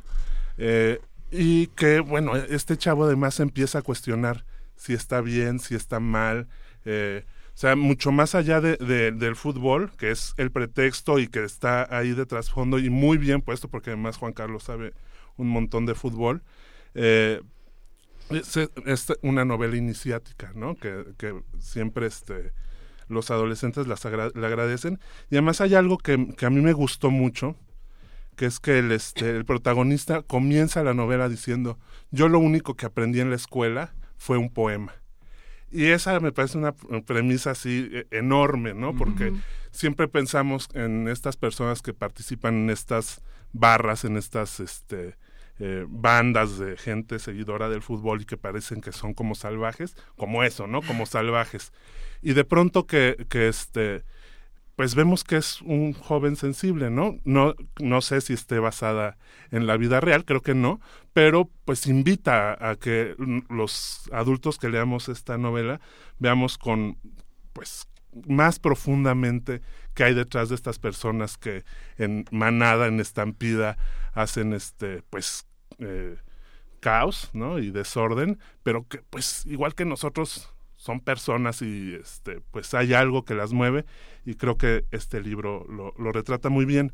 Y otro libro también de Juan Carlos Quesadas que tiene que ver con el fútbol se llama Parque Asturias. Es una novelita que acaba de salir en Castillo que a mí me gustó mucho porque son dos voces narrativas algo que tiene Juan Carlos Quesadas y que pocos autores mexicanos este, de literatura para niños han explotado es la cuestión de las estructuras este, narrativas, ¿no? Casi todo es muy lineal, muy este eh, tradicional y Juan Carlos mete dos voces o a veces este hace muchos flashbacks en, en sus novelas y en Parque Asturias lo que hace es tener dos voces narrativas, una de una niña mexicana en la época de los 30 que quiere jugar fútbol, Mm. un juego que pues hoy en día todavía es como de para hombres, pues en esa época más, ¿no? Y entonces pues la niña quiere jugar fútbol y se eh, pregunta por qué nada más los hombres, etcétera, etcétera, pero se mete otra voz narrativa que es la de un niño español que está sufriendo eh, pues lo que comienza a ser la guerra civil y que en un momento llega a México y se cruzan estas dos historias, ¿no? La de la niña, la del niño, la del fútbol, la del exilio. Entonces, es una novela pequeñita que trata todos esos temas que este pareciera que pues no tendrían por qué interesarle a los niños, pero pues a los niños les interesa de dónde vienen, ¿no? no, bueno, Sobibor, por ejemplo, también editada en Castillo, que es para jóvenes, que es una niña que descubre eh, que fue una, una de estas novelas que se empezaron a publicar en Castillo a, a raíz de que entró como editora Karen Koeman, eh, que que bueno que ya no eran las mismas novelas eh, juveniles a las que estábamos acostumbrados que eran que problematizaban mucho más ciertos temas que entraban en temas que estaban prohibidos.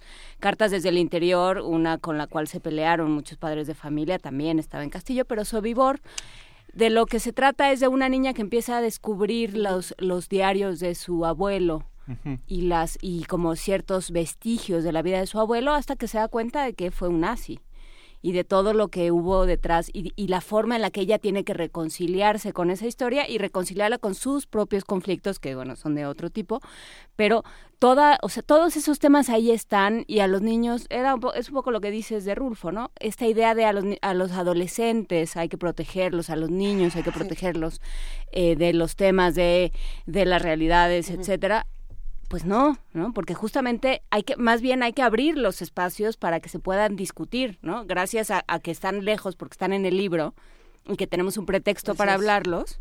Entonces, aquello que me inquieta, que me preocupa, que me que me reconcome, pues te lo puedo preguntar porque no soy yo, le pasa la del libro. Sí, es una forma de extrañarse de la realidad, pero sin, sin salirse totalmente de ella, ¿no? La, literatura, incluso la poesía. Lo que decía Luis de la poesía es, es que es muy interesante. Eh, cuando uno convive con niños de distintas edades, que, no sé, Luis y yo somos expertos en este tema en esta mesa. Son niños también. Este, hay cosas muy interesantes, que es el tiempo, ¿no? A veces uno platica con las autoridades escolares y uno plantea ciertas problemáticas y dice, bueno, es que está en un momento en el que solo tolera cinco minutos de atención. Va avanzando el niño y tolera 10 minutos de atención, 15 minutos. Empiezan las canciones y empiezan los poemas. Y los poemas tienen que ver con historias que les pasan, con personas que los rodean, con cosas en el espacio. Y, y, después con cómo se sienten, que son distintos niveles. ¿Cómo empezar a leer? Hay, estos niveles en, la profesionalización de los editores, de la industria editorial, lo que uno encuentra en librerías, cómo darse cuenta de, esos aspectos. A veces uno lee con los niños y los niños no entienden muchas palabras que tampoco muchos adultos entienden, ¿eh? este, pero empieza una explicación de en qué consisten, de qué están hechos estos objetos que son palabras y que tienen muchos sentidos y que se parecen a muchas otras, que es lo que llamamos sinónimos, etcétera. Digamos, te planteo esto alrededor. ¿Cómo escoger los libros de acuerdo a los niños que tenemos y a la edad que tienen y los tiempos que tienen de atención? ¿Existe eso en México? Bueno, los, los editores eh, enfocan sus colecciones un poco en este sentido, ¿no? En orientar sobre todo a los padres y a los maestros en que qué libro tendría que ser adecuado para cada edad. Yo no creo mucho en eso, ¿no? yo, yo creo que un libro que este que es, que, bueno, la literatura que es arte tendría que hablarnos a todos en distintos niveles y de acuerdo a nuestra experiencia. Uno a los seis años no se va a acercar a Lolita de Nabokov porque no, no te dice nada, porque no has tenido ninguna de las experiencias que, que ahí aparecen. Pero, por ejemplo, los niños pequeños que eh, el mundo lo descubren a través del juego, descubren el lenguaje de la misma forma. ¿no? Eh, cuando los niños se dan cuenta que hay palabras que se parecen y empiezan a hacer rimas y se ríen, eso es un descubrimiento fabuloso que desafortunadamente los adultos vamos como de, este pues soslayando, ya no les hacemos caso, ay sí, rimaste, qué bonito, en lugar de explotar que los niños están este, conociendo eh, este instrumento maravilloso que tenemos que es el lenguaje, ¿no? Entonces, por ejemplo, eh, leer adivinanzas, trabalenguas, cuentos cortos, canciones con niños pequeños, eso es este maravilloso y se los van aprendiendo, ¿no? Eh, por ejemplo, a, mí me gustan mucho los este, poemas breves de tablada para trabajar con niños pequeños, ¿no? Este, tenemos, por ejemplo, este que me encanta el de es mar la noche negra, la nube es una concha, la luna es, una perla. O sea, no necesitamos los cinco minutos que tiene de atención el niño de tres años para decírselo, ¿no? Y te lo vas aprendiendo y vas platicando este con él. Y hay un montón de este de, de libros, de compilaciones de, de, poemas breves y poemas más grandes para, para niños, ¿no? Entonces, eh, eh, es cosa de buscar, ¿no? De, incluso, o sea, ni siquiera hay que ir a la librería, hay que ir a las bibliotecas, pero no, no necesariamente, ¿no? O sea, Internet está lleno de estos poemas, ¿no? Lorca tiene también La mariposa en el aire, ¿no? Por ejemplo. Eh, es como este libro de los poemínimos. ¿Quién lo ilustró? Fue... No, Alderete. Alderete, ¿no? Que era como muy divertido y sigue siendo muy divertido leerlo con con los más pequeños que sí porque empiezan a, darse cuenta de, de las este, de todas las posibilidades que tiene una palabra no que las palabras no solo significan una cosa que significan más y que puestas junto con otras palabras pueden ir significando más. Y si a los niños pequeños que incluso no hablen que eh, evidentemente no leen no descifran el este el, el abecedario eh, les damos esta posibilidad de jugar con el lenguaje pues le estamos abriendo la posibilidad de dialogar cuando sean más grandes, ¿no? No, y además sí hay una, sí, sí hay o sea, lo que tiene uno que desarrollar más bien como, como mediador o como tercero entre los libros y los, y los lectores, de la edad que sean, es eh, la capacidad de lectura de él, del que está oyendo la historia o del que está leyendo la historia, ¿no? O sea, tú poder ver cuando lo estás perdiendo. Yo la emprendí con mis sobrinas con... Eh, con la Reina de las Nieves, porque nos habíamos chutado tres veces Frozen y dije, ahora me desquito. y claro que no, claro que a la, a la tercera página donde está escribiendo el, el, espejo del diablo que se rompe y entonces, pues, ya, o sea, ya, ya me veían con cara de, dijo, nomás porque nos caes bien, pero ya, pues, ya estuvo, ¿no? Entonces, pues ya, las dejas de torturar, ¿no? Porque pues, sí, sí hay una, o sea, sí, sí te das cuenta cuando los tienes. Cuando, están completamente contigo y cuando ya se fueron a otro lado y ya no se trata, justo que no se trate de una tortura ni de algo forzado ni de, ni de algo que, se padezca. Eh, eh, estoy leyendo um, algunos de los tweets que nos están compartiendo en arroba P Movimiento por no, aquí. No nos están reclamando por hablar de libros mientras el no, el país sigue ardiendo. Desde, desde enero el país arde, pero nosotros seguimos hablando de libros porque ya hablamos de cultura. Por ejemplo, Elizabeth Reyes nos dice, yo leo los cuentos oscuros que escribe mi hija de 13 años, son muy buenos. Eh, por supuesto que la lectura nos invita a la, a la creación. ¿no? a la escritura, que eso es algo que me parece encomiable, pero en fin, eh, me parece también muy divertido pensar en esto que además no había no había reflexionado hasta que lo dijiste, Luis, de la periodicidad y, y aprender. O, aprender lo divertido que puede ser quedarte en suspenso, ¿no? Sobre todo con las novelas iniciáticas. Eh, este recuerdo que a lo mejor muchos compartimos de leer La máquina del tiempo, ¿no? de, de H.G. Wells, y de quedarte el filito y, y entonces qué? Bueno, te acabo de leer mañana, ¿no? No, no, pero un ratito más. Cinco minutos, esos cinco minutos, entender que, la, que hay diversión y hay un juego bellísimo en el suspenso, es algo que uno empieza a desarrollar cuando lee novelas. Y, que además, las leen, además. Y, que además este suspenso que de, de, las pausas de lectura, ¿no? De entre hoy que cierro el libro y mañana que lo vuelvo a abrir, o dentro de ocho días, también tiene un sentido, ¿no? Las, las series la forma en que estamos viendo las series nos ha mal, acostumbrado un poco, ¿no? Nos las echamos todas en toda la serie en un par de noches sí pues ya no le damos tiempo a pensar ¿Qué le pasó a los personajes? ¿Qué va a pasar la próxima en el próximo y te capítulo? quedas muy desolado. Javier Marías lo decía. Eh, Javier Marías de, este, en algún lugar escribe. A mí lo que me gusta de las novelas es que son lugares en los que te quedas a vivir mucho tiempo y cuando ya no estás ahí los extrañas. O sea, si tú terminas de leer los Budenbrock, por ejemplo, o cuando los niños de pronto a los niños se les acabó, se les acababa cada año Harry Potter a los que los leímos de grandes, y de pronto es esperar que llegara el nuevo, porque entonces qué va a pasar y que se empezaran a colar cosas y que empezara a ver estas...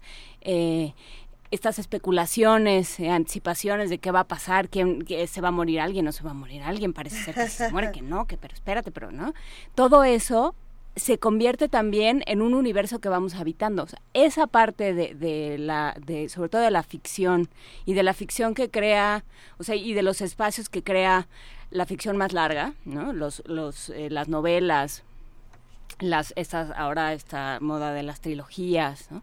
todo esto y el ir creando universos donde uno va habitando también se vuelve parte de lo que se va haciendo una, una experiencia de lectura pausada.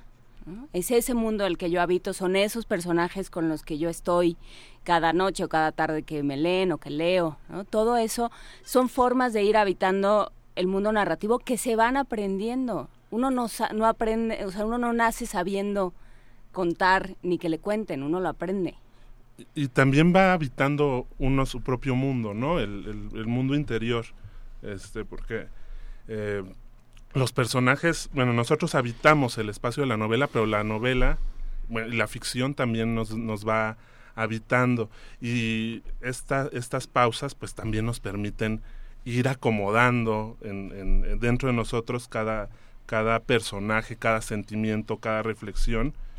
Y hay un montón de, de, títulos, desde los clásicos hasta cosas más este, contemporáneas, que, este, que se pueden leer así, ¿no? Eh, se pueden leer, por supuesto, cada quien en lo individual, en su cama con la linterna, pero también en familia, ¿no? O sea, busquen novelas o, este que tengan capítulos pues relativamente cortos, ¿no? Que se puedan leer en 10, 15 minutos.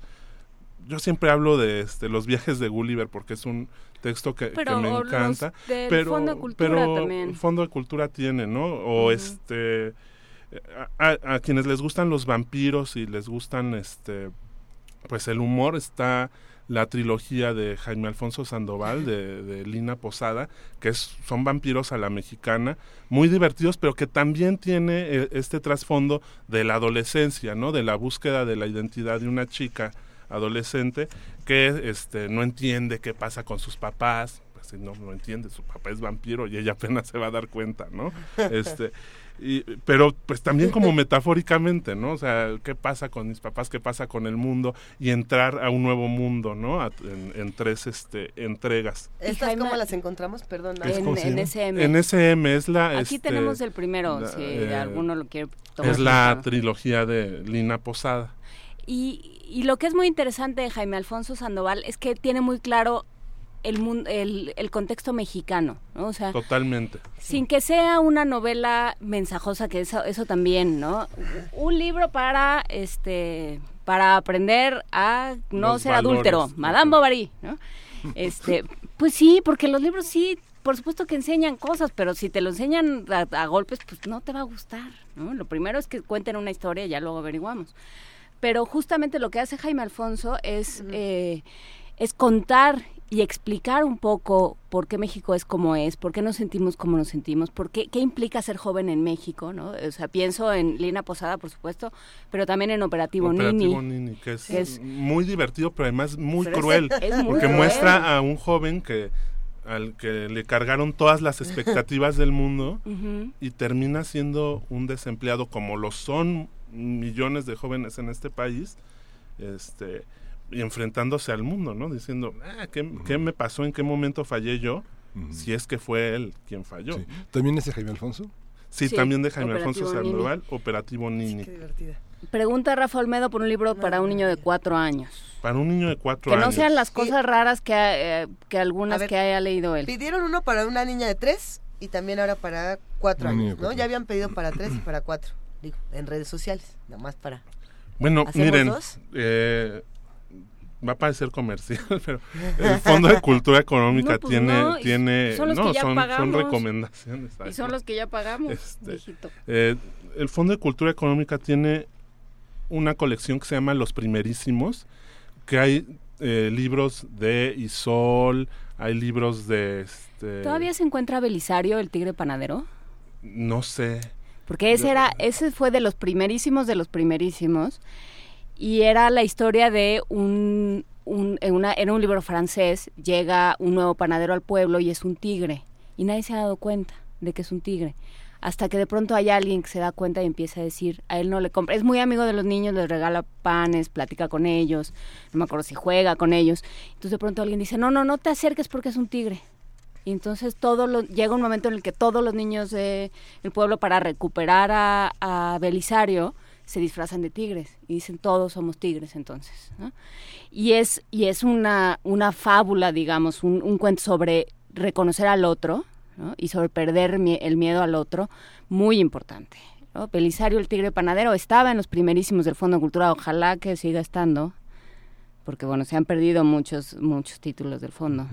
Sí, pe- pero es una colección que creo que para los niños mu- muy pequeños les puede este encantar porque además son libros ilustrados, son textos breves, pero son textos breves de estos que el niño te va a decir, me lo lees otra vez, me lo lees otra vez, me lo lees otra vez, y que en cada lectura uno también como adulto va encontrando justo estas este pues alegorías, ¿no? Bueno. Los libros para niños también tienen estas alegorías que hablan del mundo violento en el que vivimos, del mundo intolerante en el que vivimos, y que a diferencia de mucha de la literatura que podemos leer los adultos, siempre tienen un dejo ahí de esperanza, ¿no? Para que pues, tampoco vivan, vivan los niños en la angustia Oye, constante. Luis, pero eh, a ver, aquí el, el tema del narrador también es importante porque en algún momento Nacho Casas vino aquí a la cabina, el, el narrador que el narrador oral y nos divertimos mucho y decía es que mi abuela me leía el mismo cuento una y otra vez, pero cada vez que le pedía que me lo volviera a leer era su abuelo o su mamá, no recuerdo, me lo leía igual.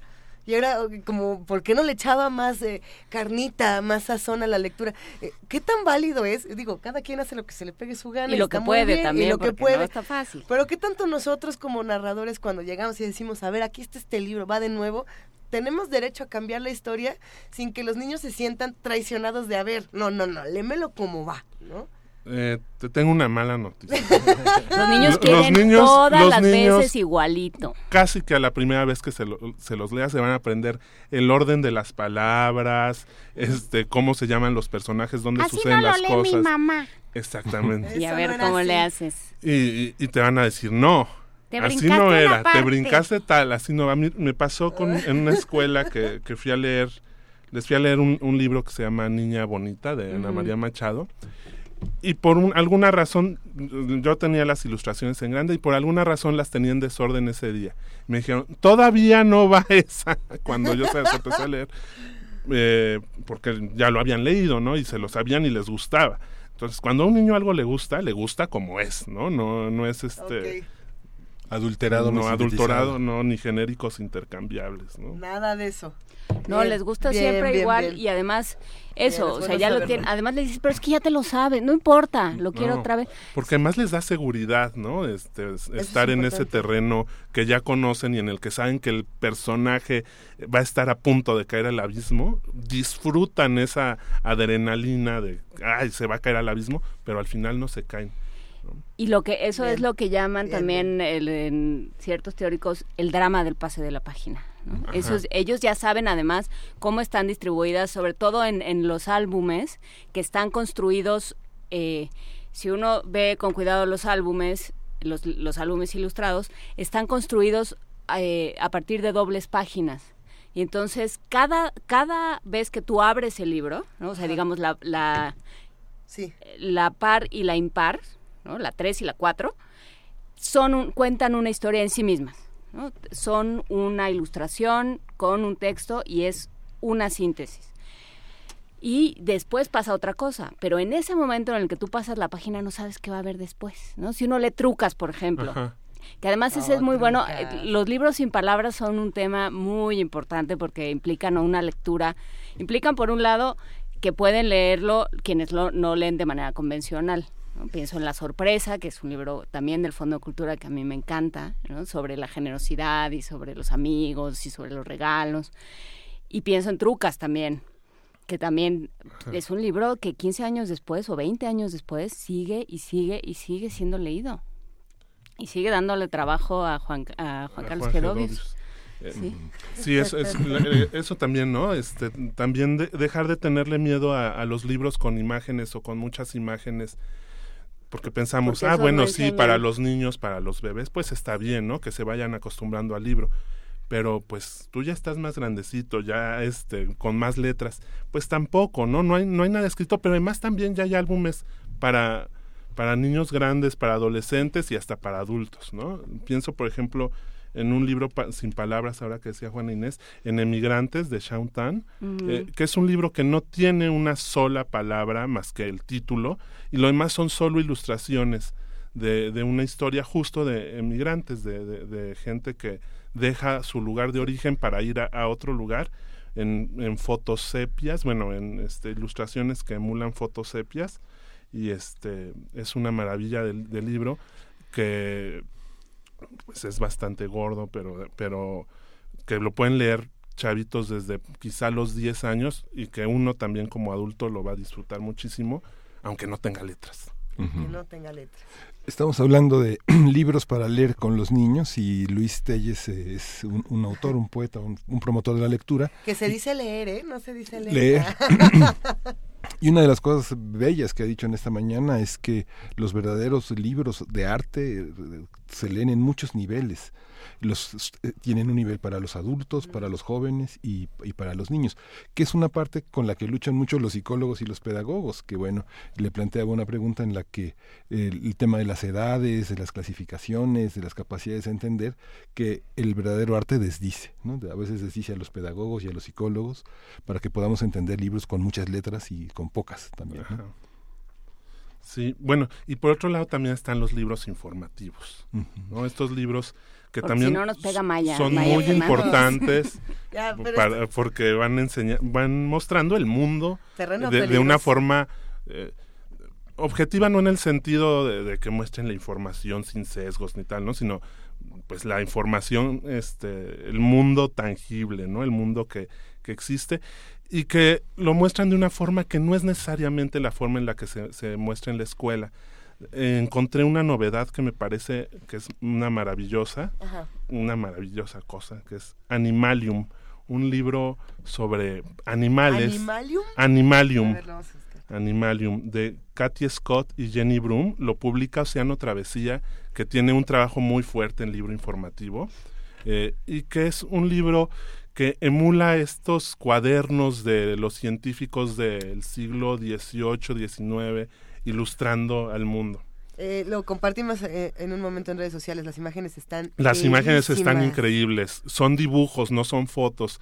Y lo que tiene el dibujo frente a la foto, cuando hablamos de, de cuestiones reales, ¿no? Por ejemplo, animales o naturaleza, es que permite una abstracción que la foto no, no da muchas veces, ¿no? Y entonces, que además los dibujos en sí mismos son artísticos, ¿no? Estos de, de este libro, eh, pero que además le permiten al niño o al lector de cualquier edad ir viendo los detalles de los animales que con los que compartimos este mundo y permite maravillarse de ellos, ¿no? Entonces, este, creo que eh, libros informativos, además de, de ser Wow. precisos en, en, el- en lo- en los datos que tratan, creo que también tienen que acercarle al, al lector, la, es- tienen que ser bellos también, Y pues, tienen ¿no? que enseñarle otro lenguaje, porque es, esto que dices es muy importante. De pronto estamos muy acostumbrados a que para explicar, eh, no sé, la, la desaparición de la vaquita marina, entonces tenemos que hacer a un personajito que sea la vaquita marina y nos cuente su historia y diga cómo se murieron todos sus hermanitos. No,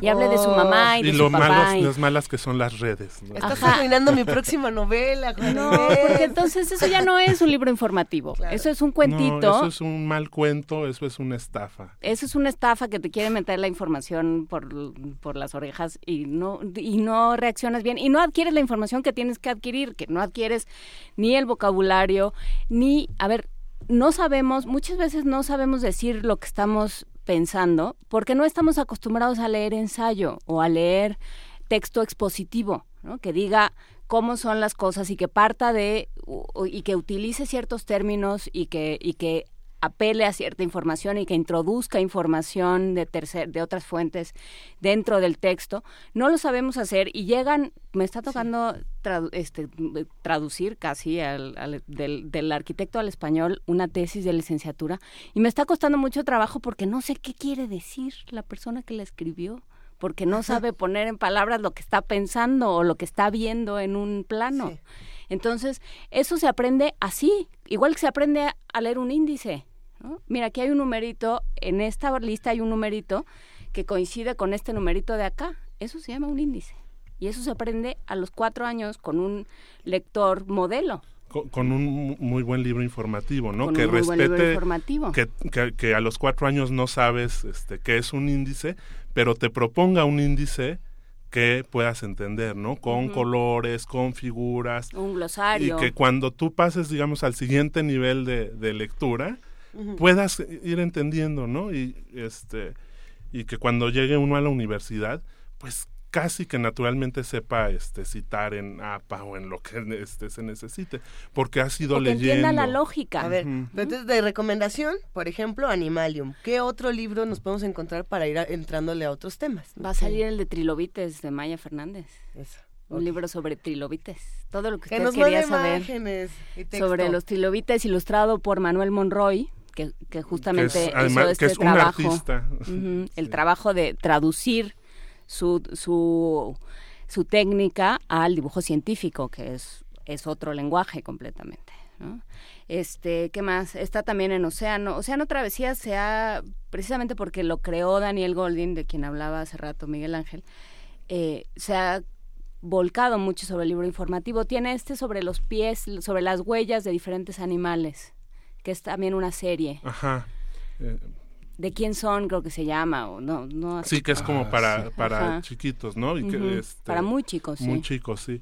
Pero además también como adulto, cuando uno empieza a ver las fotos de las distintas huellas de los animales, dices, pues es que yo no conozco mi mundo, ¿no? Especialmente eh, libros sobre naturaleza creo que son bien importantes este, en, este, en este momento, sobre todo para los niños urbanos, ¿no? Que estamos, este, bueno, que están y que estamos eh, bien lejos, bien desconectados del planeta en el que vivimos y que pues tienen que estarnos enseñando cómo Claro. separar la basura porque Sí. si no nos vamos a Sí. este acabar todo, ¿no? Y lo que dice Luis, cómo, cómo se crece en la complejidad, ¿no? Digamos, esas huellitas de las que habla Juan Inés de pronto pueden aterrizar en la mente de un criminólogo que distingue huellas de llantas, huellas de tenis, o aspectos, como tú dices, la- eh, algo que es tan difícil en la, en la parte de la academia, desde la licenciatura, aprender a citar, hacer notas de pie de página, aprender a hacer glosarios, aprender a hacer definiciones y conceptos. Distinguir entre las ideas que aprendiste de alguien más y las que tú generaste, porque eso eh, luego nos lleva al plagio, muchachos.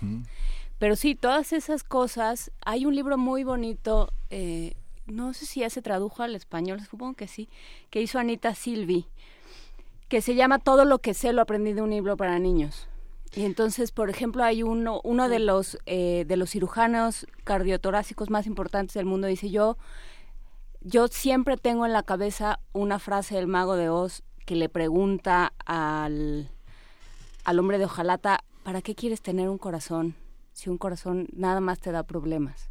Dice, no sé, pero yo quiero tener un corazón. Yo quiero sentir y quiero tener un corazón. Dice, cuando y cada vez que yo pongo un corazón en el pecho de alguien, literalmente, porque él sí lo hace literalmente, pienso en ese momento del mago de Oz. Vuelvo a mi infancia y pienso en ese momento del mago de Oz. Entonces nunca sabes qué va a pasar con un niño cuando le- con un lector cuando le das un texto o cuando le compartes un texto. Entonces cada quien reacciona de manera distinta. Hay unos que te dicen a muchas gracias y te lo avientan. Hay quienes lo leen y no y parece que no les pasó nada y días después resulta que se les quedó, Que lo están pensando años después. Sí, quién sabe qué va a pasar, pero hay que acercárselo siempre, ¿no? Porque en esa posibilidad está todo, ¿no?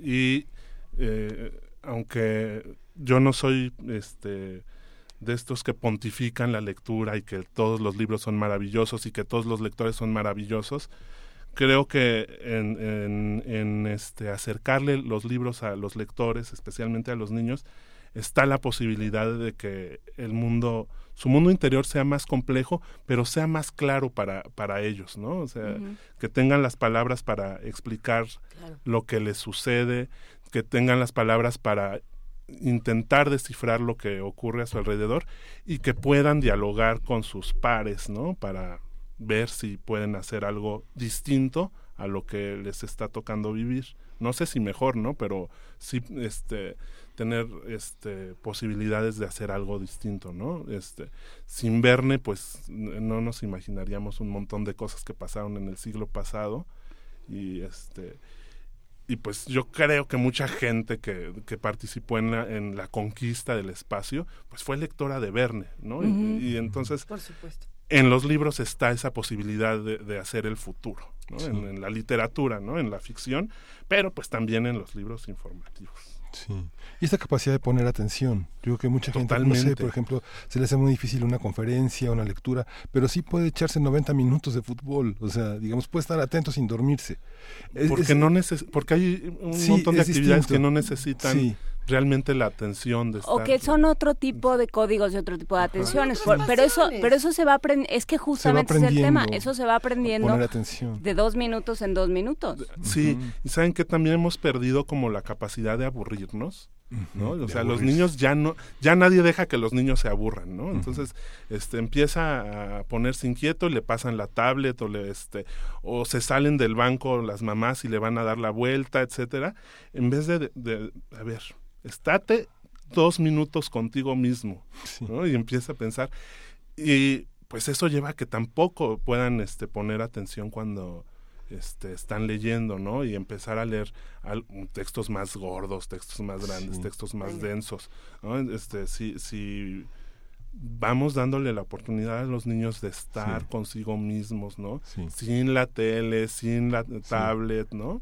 Sí, claro que no tengo nada contra el fútbol, pero No, a mí pero me sí, encanta. pero pone po- no aburrirse, no aburrirse en una conferencia del Colegio Nacional, ¿no? Precisamente por eso estaba aquí la recomendación de Juan. Carlos Quesadas con Barras Bravas y Parque eh, Asturias. Parque Asturias. Asturias. ¿Por qué no hacemos un recuento breve de todo lo que Yo aquí ya tengo la lista. Para los que no tienen Twitter, porque la vamos a compartir también en redes sociales. Barras, tiene la lista. Barras Bravas y Parque Asturias de Juan Carlos Quesadas, eh, Barras Bravas en ediciones B, Parque Asturias en Castillo, Sobibor, hablé yo de Sobibor en Castillo, Niña Bonita, Ana María Machado, que está en Fondo de Cultura. No, está en Ecaré.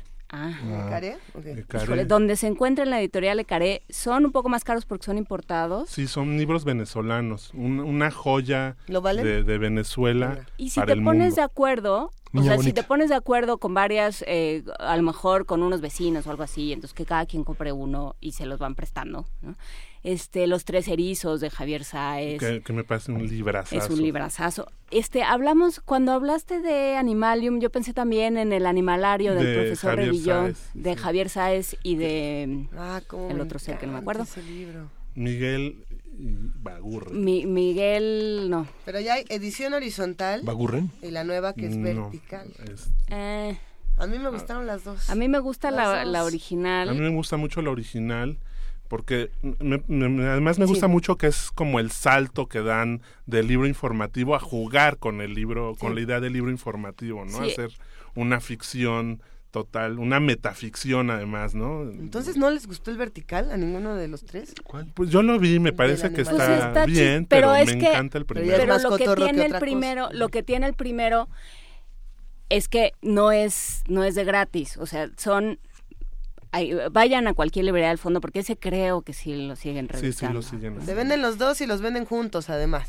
O sea, que para que los Mm. Lo vean que los tiene dos. el, el, ver- el, digamos el, el vertical ya me hiciste volver. El bueno, el que está el apaisado, el apaisado es que este divide cada una de las imágenes, son puras imágenes de animales con una oración. Y entonces divide tanto las imágenes como las oraciones en tres partes. Y entonces es una, pues, se presta una reflexión interesante.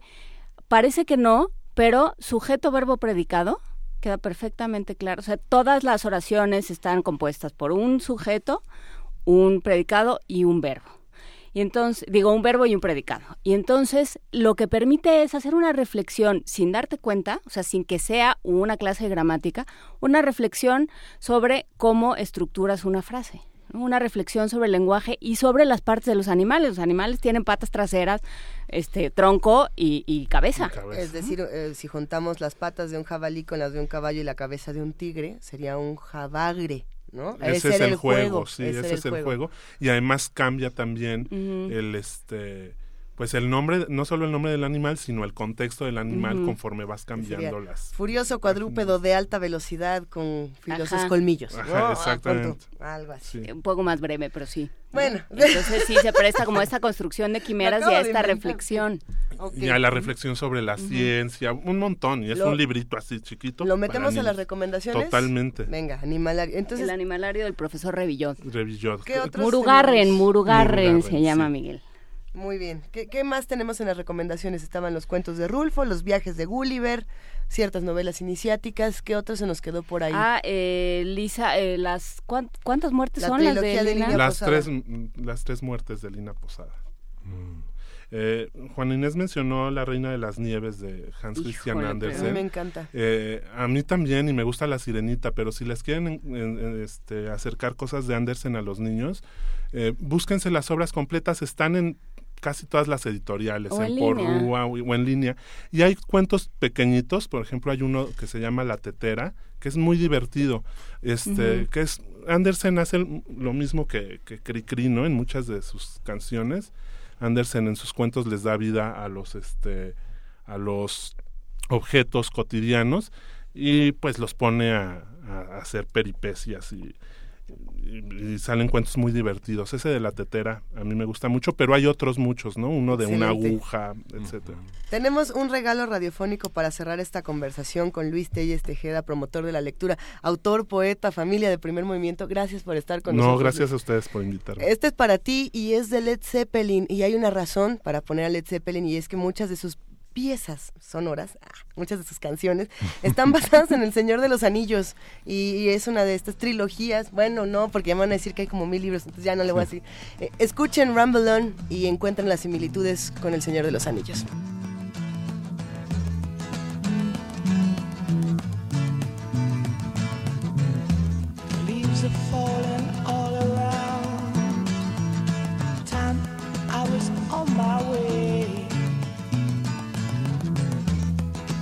Thanks to you, I'm much obliged for such a pleasant stay. But now it's time for me to go. The autumn moonlight's my way. But now I smell the rain, and with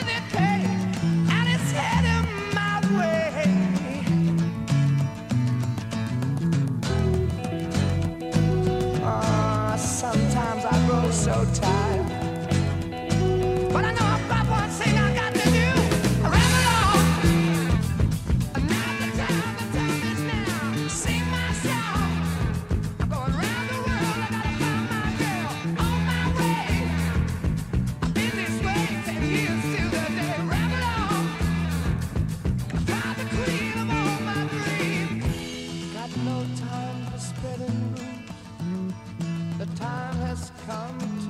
And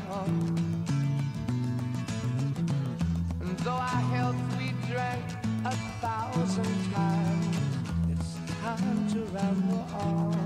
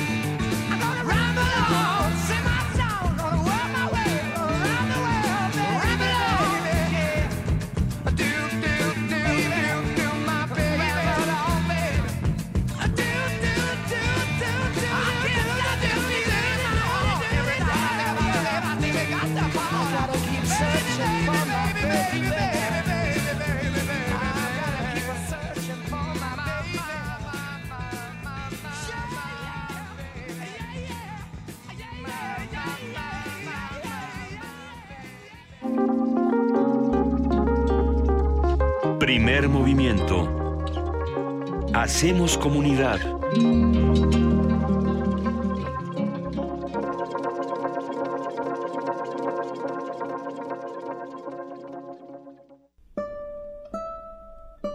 José Luis Cuevas, artista plástico mexicano y figura clave de la generación de la ruptura, falleció el lunes 3 de julio a los 83 años. Fue dibujante, ilustrador, grabador, pintor y escultor.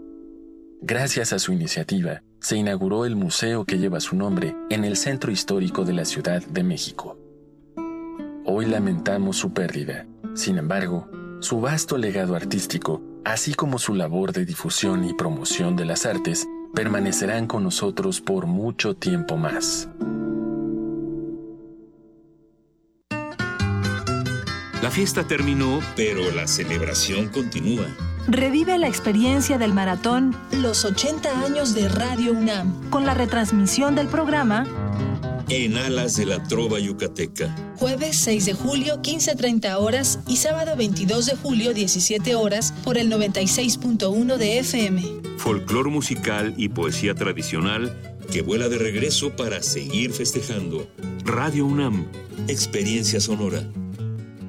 Ser mexicano hoy no es sencillo. Te joden por todas partes. Corrupción, engaños, violencia, narcotráfico, malas decisiones que te golpean duro. Estamos jodidos.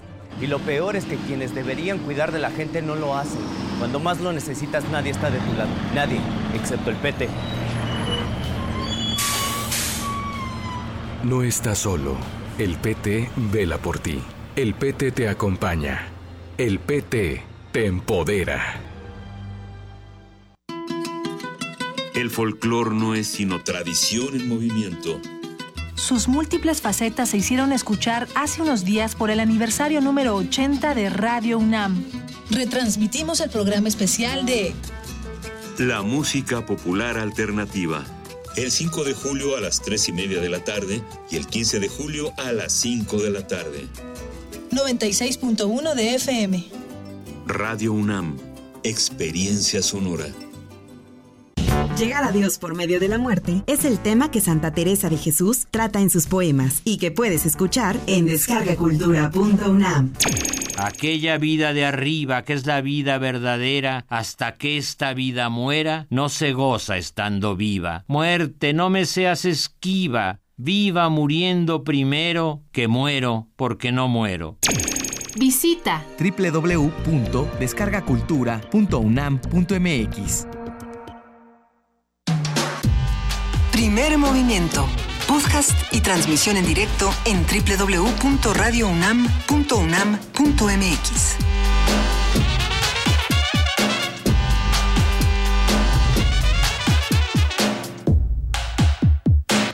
Ya son las 9 de la mañana con 4 minutos de este viernes 7 de julio. Estamos aquí en primer movimiento en esta tercera hora con Miguel Ángel Quemain, Juana Inés de ESA y Luisa Iglesias. Y hay muchísimos comentarios en, en arroba P Movimiento en Twitter que estamos leyendo de uno en uno y tratando de responder. Por aquí nos preguntaban y estoy tratando de buscar quién fue. Eh, poemas para niños, para seguir con esta conversación que acabamos de tener. Tigres con de la Luis otra noche. ¿Tigres de la otra noche? ¿Lo vas a leer en poesía necesaria? No, no, ya lo leímos. ¿no Ya lo acuerdas? leímos, Sí, es- ya. Es, de... de mm, ah, Ahorita lo María buscamos. García Esperón. No, no, Luisa, aquí está. Nomás los enanitos se tardan en Ah, revolver bueno, el fichero, pero sí lo logran. El Rolodex. El Rolodex. No, espérate, este es el teléfono del plomero, ¿ves? Aquí estaba el teléfono del plomero y Ahí así. está. Tengo los enanitos dentro de la cabeza. Pero ta- también de querida, de de María García Esperón busquen Querida Alejandría, que es una es una novela, es que me quedé pensando, es una novela histórica de Hipatia, esta mujer Mm. eh, egipcia, romana, bueno, de- del, del mundo latino, digamos, Ajá. egipcia. Y es también, es ella lo cuenta, pero es también la historia de un momento, la historia de la biblioteca de Alejandría cuando arde, ¿no? Y lo que implica que arda esa biblioteca y lo que implica que ardan siempre los libros. Es, es una, mu- una novela muy inteligente, muy bien contada.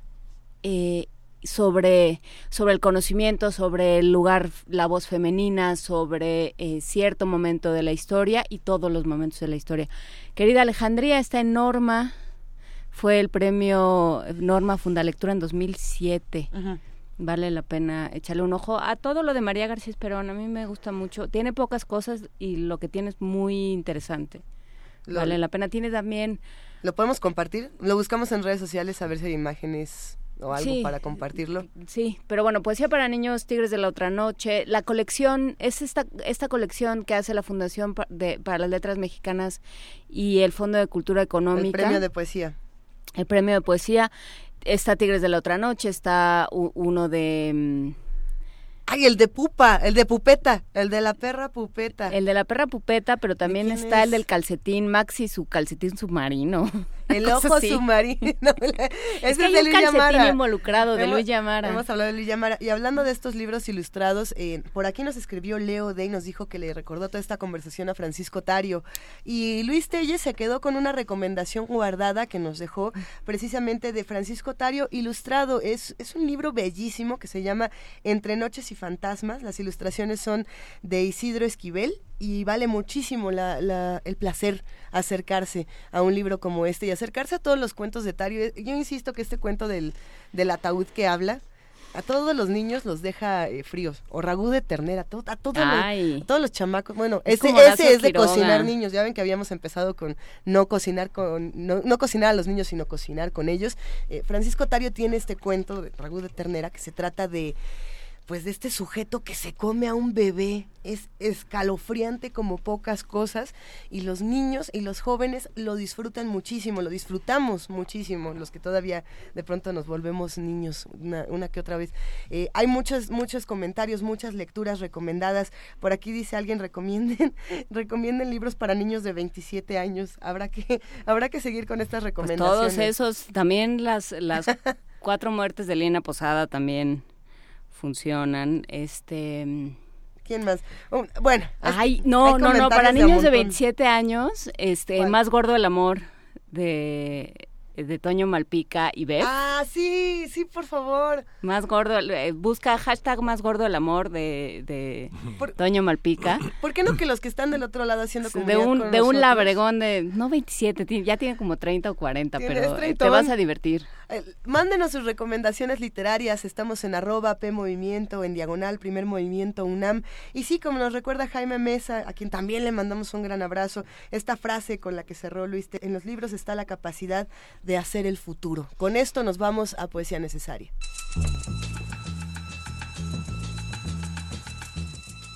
Es hora de poesía necesaria.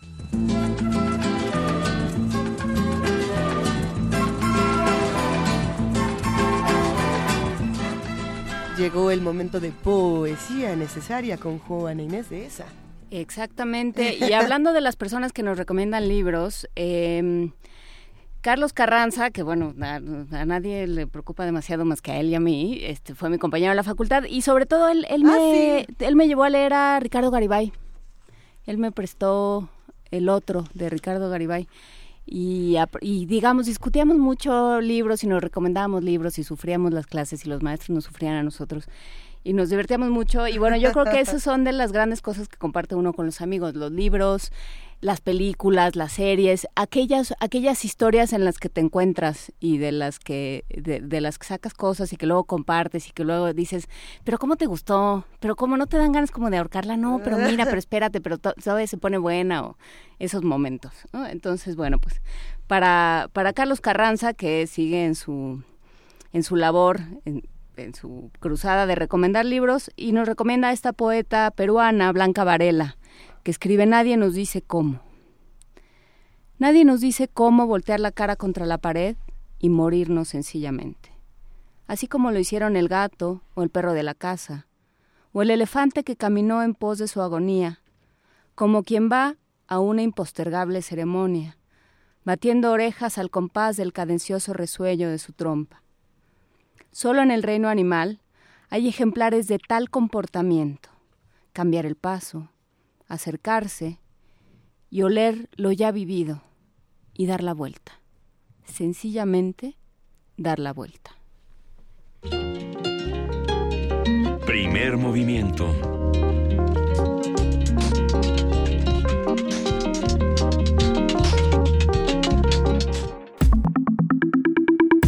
La mesa del día. Edith Piaf nació en París, en Francia, en 1915. En 1948, Roland Barthes enlistó una lista de características de sus canciones. Utilizaba una poesía directa, un lenguaje coloquial pero sin excesos. Interpretaba a una mujer con carácter y coraje que nunca retrocedía ante el amor y se erigía en portavoz de los débiles, los oprimidos y los infelices. Es una mujer pequeña, no muy joven ni tampoco muy bella, que expresa la tristeza trágica del pueblo, el alma de un mundo sin corazón y el espíritu de un mundo sin esperanza, afirmó el semiólogo. Cuando falleció en 1963, Edith Piaf era considerada un modelo prefeminista. Eh, Esto habrá que discutirlo, es interesante. Una mujer de sexualidad activa y propietaria de su destino profesional. Con el fin de traer a escena los temas musicales de Edith Piaf, la actriz y cantante Muriel Ricard presentará a Angelique. El personaje es una cantante mulata de origen francés que ofrece un concierto en un bar de la Ciudad de México en 1959. Las canciones sirven para relatar su experiencia en nuestro país, cómo llegó a América siendo parte del equipo de la célebre cantante francesa y sus raíces americanas, africanas y europeas. Buenos días, Muriel. Gracias por estar aquí en la cabina. Buenos días, muchísimas gracias por invitarme. Yo ya vi dos veces a Angelique y es, es, es la crónica de Ah. una es la crónica de una, sor- de una de una sorpresa, de una migración y de una sorpresa. Así Cuént- es, es, es la crónica de, de- de una sorpresa. Pues como, como bien dices, esta es una cantante eh, eh, francesa que trabaja con, con el equipo de, de Edith Piaf y en la gira que tiene Edith Piaf a, a- a Norteamérica, eh, Angelique decide pues saltarse a México. Y, y- quedarse aquí y, cantar en bares, que es lo que más le gusta, cantar, compartir con la gente. Y Angelique, bueno, pues se desarrolla una de estas noches en que ella está cantando en, en un bar y entre, entre rola y rola cotorrea con la gente, empieza a hablar de ella y poco a poco, bueno, pues vamos descubriendo quién es realmente este personaje tan enigmático que es, que es Angelique. ¿no? ¿Y quién es Angelique? ¿Quién es Angelique? Angelique es, pues eso, una cantante que tiene muchas ganas de decir cosas. eh, que empieza pues a revelar de pronto como un, un misterio de, de, de, de- su vida, que ese sí no te lo voy a contar, porque si Oh, no, qué no, chiste. bueno. Ok, Eh, pero bueno, eh, canta todas estas, estas canciones francesas, eh, norteamericanas y, mexicanas que también van siguiendo un poco el mapa emotivo de esta, de esta mujer, ¿no? No, no, no son como canciones así al azar, de pronto empezamos a ver que hay, que hay una especie de- de mapa. ¿No? Eh, son, son canciones preciosas, unas sumamente conocidas, con, con arreglos originales para esta, para esta puesta en escena. Eh, y, bueno, vamos eh, empezando a ver quién es esta mujer. Es una mujer, evidentemente es, mulata, y que empieza a hablar mucho de cómo ella ve a los mexicanos, ¿no? De qué manera eh, ella ve que los mexicanos ven al extranjero. Entonces es, es de una manera como muy chusca eh, tratar temas pues tan difíciles como puede ser la, la discriminación y el racismo, ¿no? Pero desde una parte como muy ligera y muy desfachatada que tiene Angelique, que en eso eh, eh, pues la podríamos comparar mucho con, con el carácter de, de Edith Piaf. Eh, pensamos entonces en racismo, discriminación, migración, todo esto en un mapa que puede ser eh, o se puede co- compartir el mapa emotivo con el mapa, por así decirlo, geopolítico, que es interesante. Pero ¿cómo pueden convivir estos dos mapas con el mapa emotivo del, del público, del espectador que está ahí y que también se le empiezan a mover muchas cosas con temas tan vigentes y tan pertinentes? Así es, yo creo que definitivamente una de las de las maneras de entender nuestro presente pues es ir a echar un vistazo al pasado ¿no? Claro. Estamos en 1959, Mm. eh, Adolfo López Mateos es el, el- el presidente, ya no fuimos el milagro mexicano, para variar. No. Eh, otra vez estamos en un, un México en, en crisis, este, eh, hay mucho, mucho movimiento en esta ciudad efervescente que es, es, es, es México, ¿no? Y, y de pronto esta mirada que tiene el mexicano hacia el extranjero, donde por el simple y sencillo hecho de que esa persona sea extranjera, de pronto el mexicano empieza a aceptar discursos como verdades. ¿no? Simple y sencillamente porque tengo a un extranjero eh, eh, frente a mí, ¿no? Este, y entonces Angelique finalmente empieza a hablar de empieza a hablar de todo eso y empieza a hablar también de todo eso desde la raíz mexicana.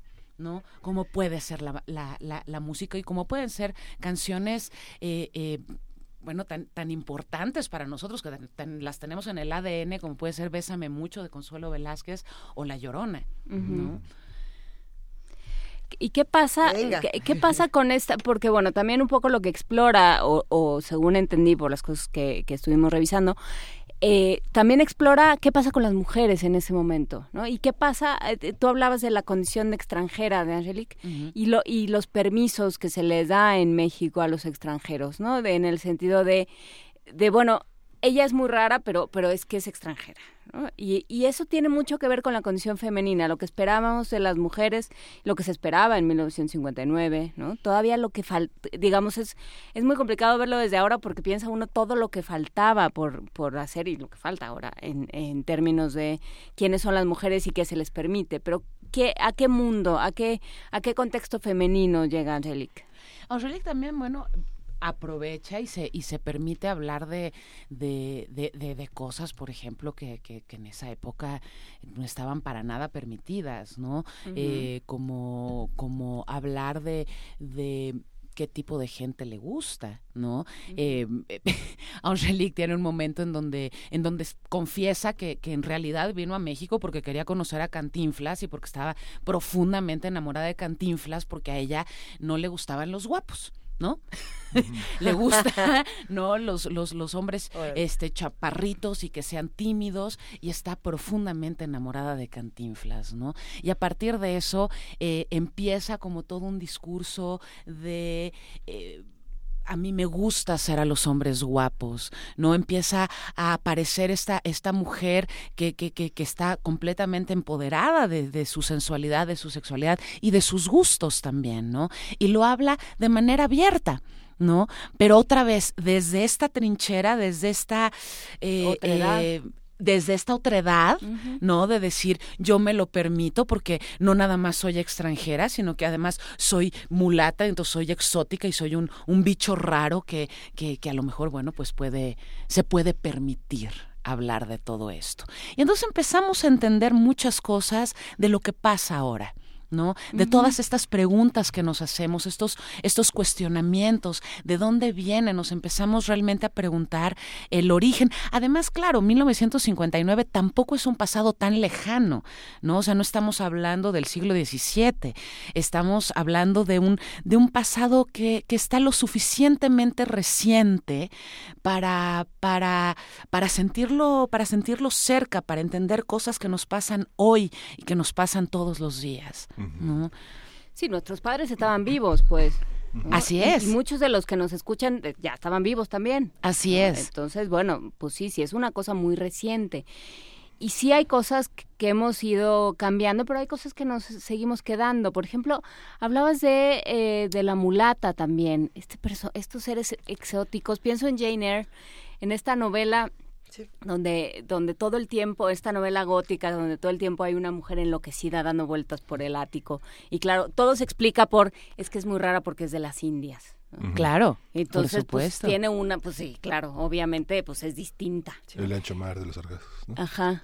Entonces tenemos esa idea de los mulatos como, como seres distintos, ¿no? Que también nos ha costado mucho como nación, porque, porque la hemos hablado aquí mucho de la población negra en México. Así es. Pero lo seguimos pensando como alguien que ni siquiera viene de aquí.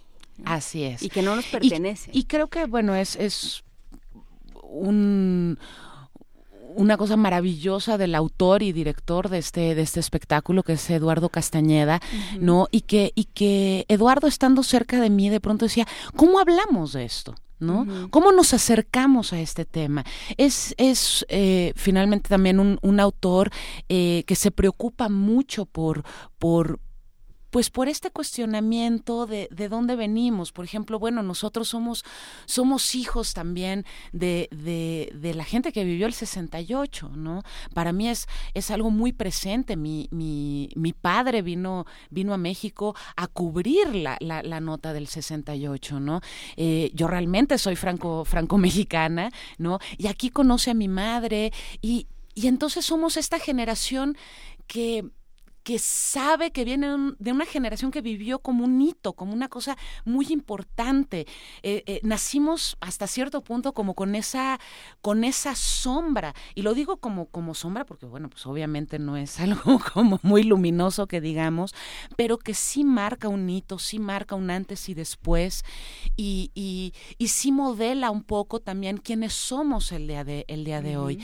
Y creo que para, para entendernos, Eduardo entra en una dramaturgia donde trata de indagar el de dónde venimos, de dónde viene eh, eh, estas personas que somos hoy y estas personas que somos hoy que además pues le estamos pasando también la estafeta a la siguiente generación.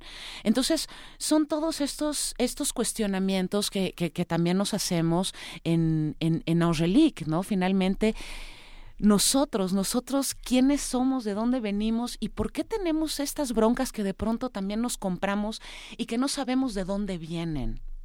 ¿No? Angélica habla mucho de eso y, y también lo habla un poco desde, desde la ironía, lo cual es también es muy rico porque de pronto yo siendo mulata, ¿no? soy mexicana, vivo, vivo en México, ¿no?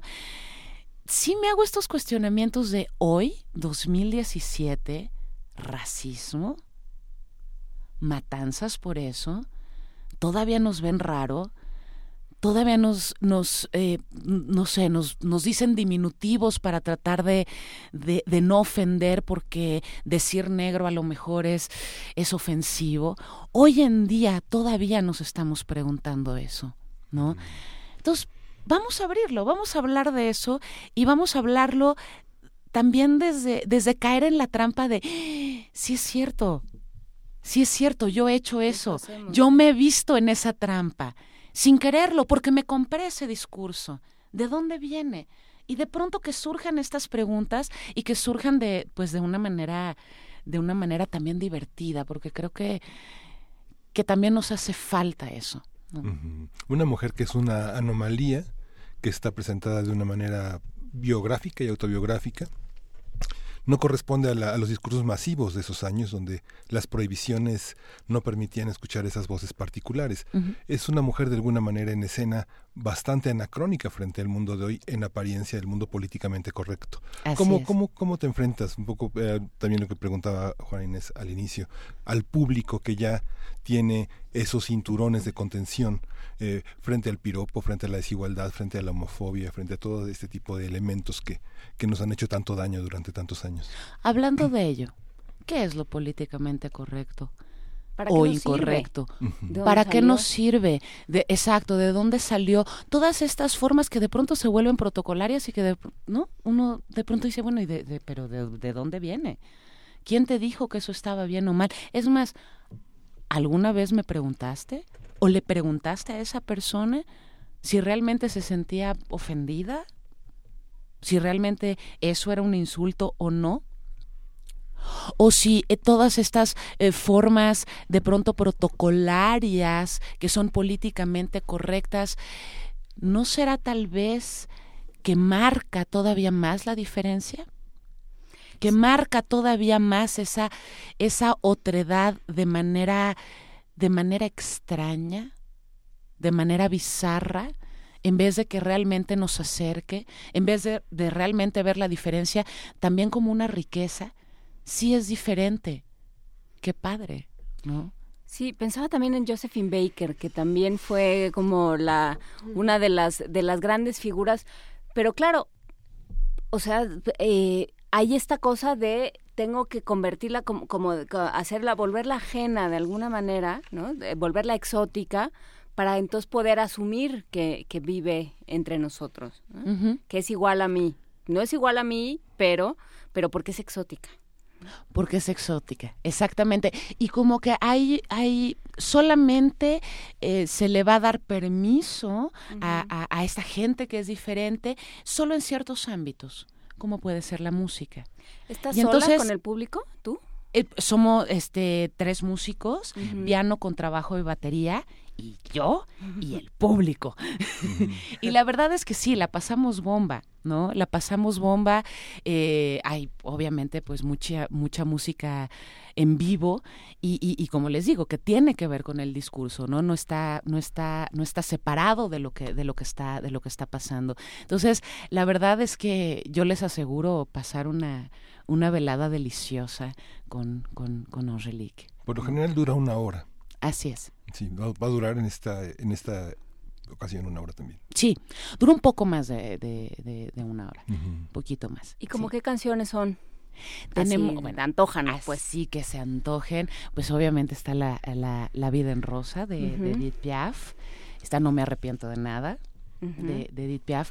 Hay eh, otras canciones francesas de un cantautor divino francés que se llama Claude Nougaro, eh, que de hecho habla mucho de Edith Piaf y que, y que cita a Edith Piaf diciendo cuando ella sale a cantar es como si saliera al balcón a regalar oro. ¿no?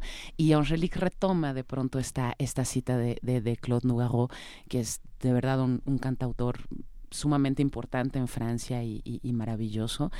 Eh, tenemos Gershwin, ¿no? Summertime, eh, tenemos a, a- a Nina Simón, ¿no? Entonces, de verdad es, ah, es, es una velada llena de, de música importante. Que además deliciosa. eso es, es muy interesante, pensando en, en la cultura estadounidense, lo que se han peleado con los negros y lo que les han y lo que les han dado los negros, digamos, en el, en, en el sentido nada más de la tesitura de las voces, lo que han podido, lo que se ha ido enriqueciendo el, la- el espectro musical. Ya nos tenemos que ir. Es que estamos a punto de, de cortar la transmisión a través del 860 de AM. Pa- Sería pertinente quedarnos con esta idea de Juana Inés. Eh, y para los que están en AM, decir un poco en este par de minutos dónde, cómo, de a cuánto, a qué horas, para que todos los que están en el 860 también se puedan ir. contigo. Claro que sí. Eh, vamos a estar eh, los sábados hasta el 5 de agosto a las 8 de la noche en el Teatro Bar El Vicio en Coyoacán, Madrid número 13. Y ahí los esperamos. ¿Y, y cuánto cuesta la entrada para los que quieren? 350 pesos. 350. Sirve que nos vamos un poquito antes, nos quedamos en el vicio. Claro, y además hay, hay- hay música desde antes, este, hay de verdad que es un ambiente, un ambiente padrísimo y un ambiente natural para, para Angelique. Es justo lo que te iba a decir, no, no sería lo mismo, quizá en, en otro espacio, porque el vicio precisamente tiene todas las características eh, de cabaret, ¿no? Y de, de este deleite y de esta atmósfera eh, exótica. Ah. Así es. No, nada más para burlarnos de la palabra. Antes de que entre la, eh, el FM nada más, vamos a decir que tenemos dos pases dobles para el sábado 8 de julio y con el hashtag Angelique. ¿Ah? Su nombre completo y Angelique. Se escribe así, Angelique, se, se escribe Angelique. Venga, eso lo hacemos. eh, ah, se van a ir por teléfono. Nos dicen que el, no, nos vamos por teléfono al 55 36 43 39 para que se comuniquen con nosotros. Si tienen más preguntas para Muriel Ricardo, estamos en arroba en diagonal Primer Movimiento UNAM, y los invitamos a que se queden con nosotros en el 96.1 de FM y en www.radiounam.unam.mx. Vamos a una pequeña pausa.